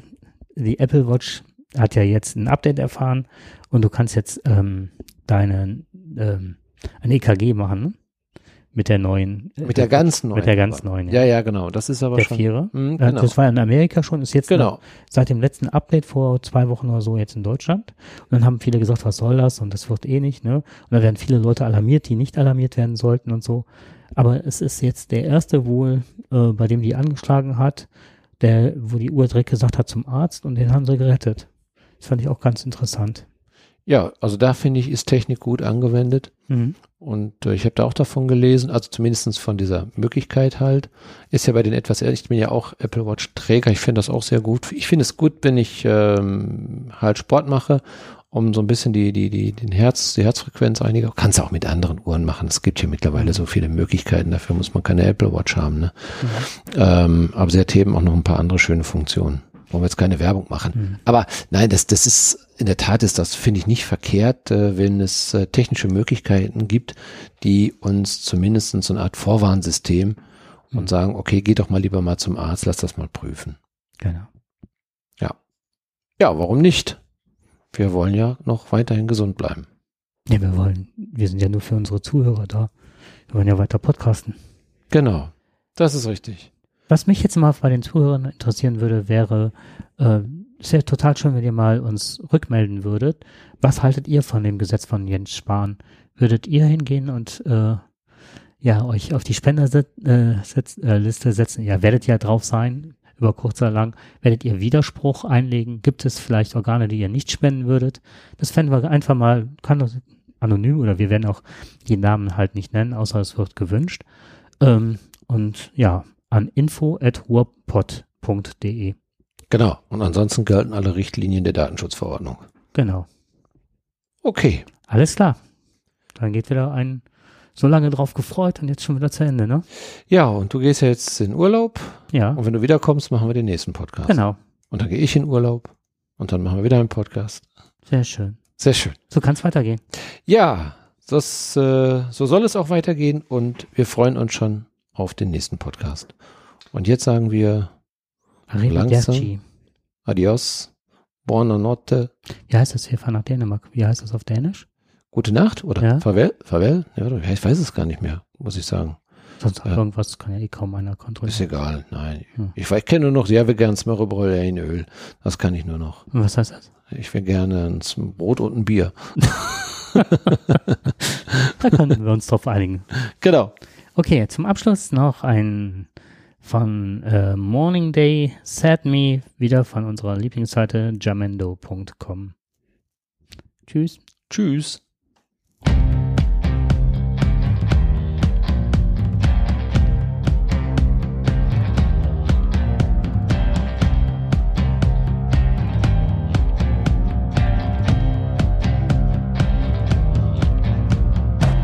Letters a twist far behind the door. glass broken. Shades are dancing over a dead bird. The basement is silent. It smells humidity and rats. But it doesn't bother me. I like to go down here when I was a kid. Only hear voices from the past. People long gone.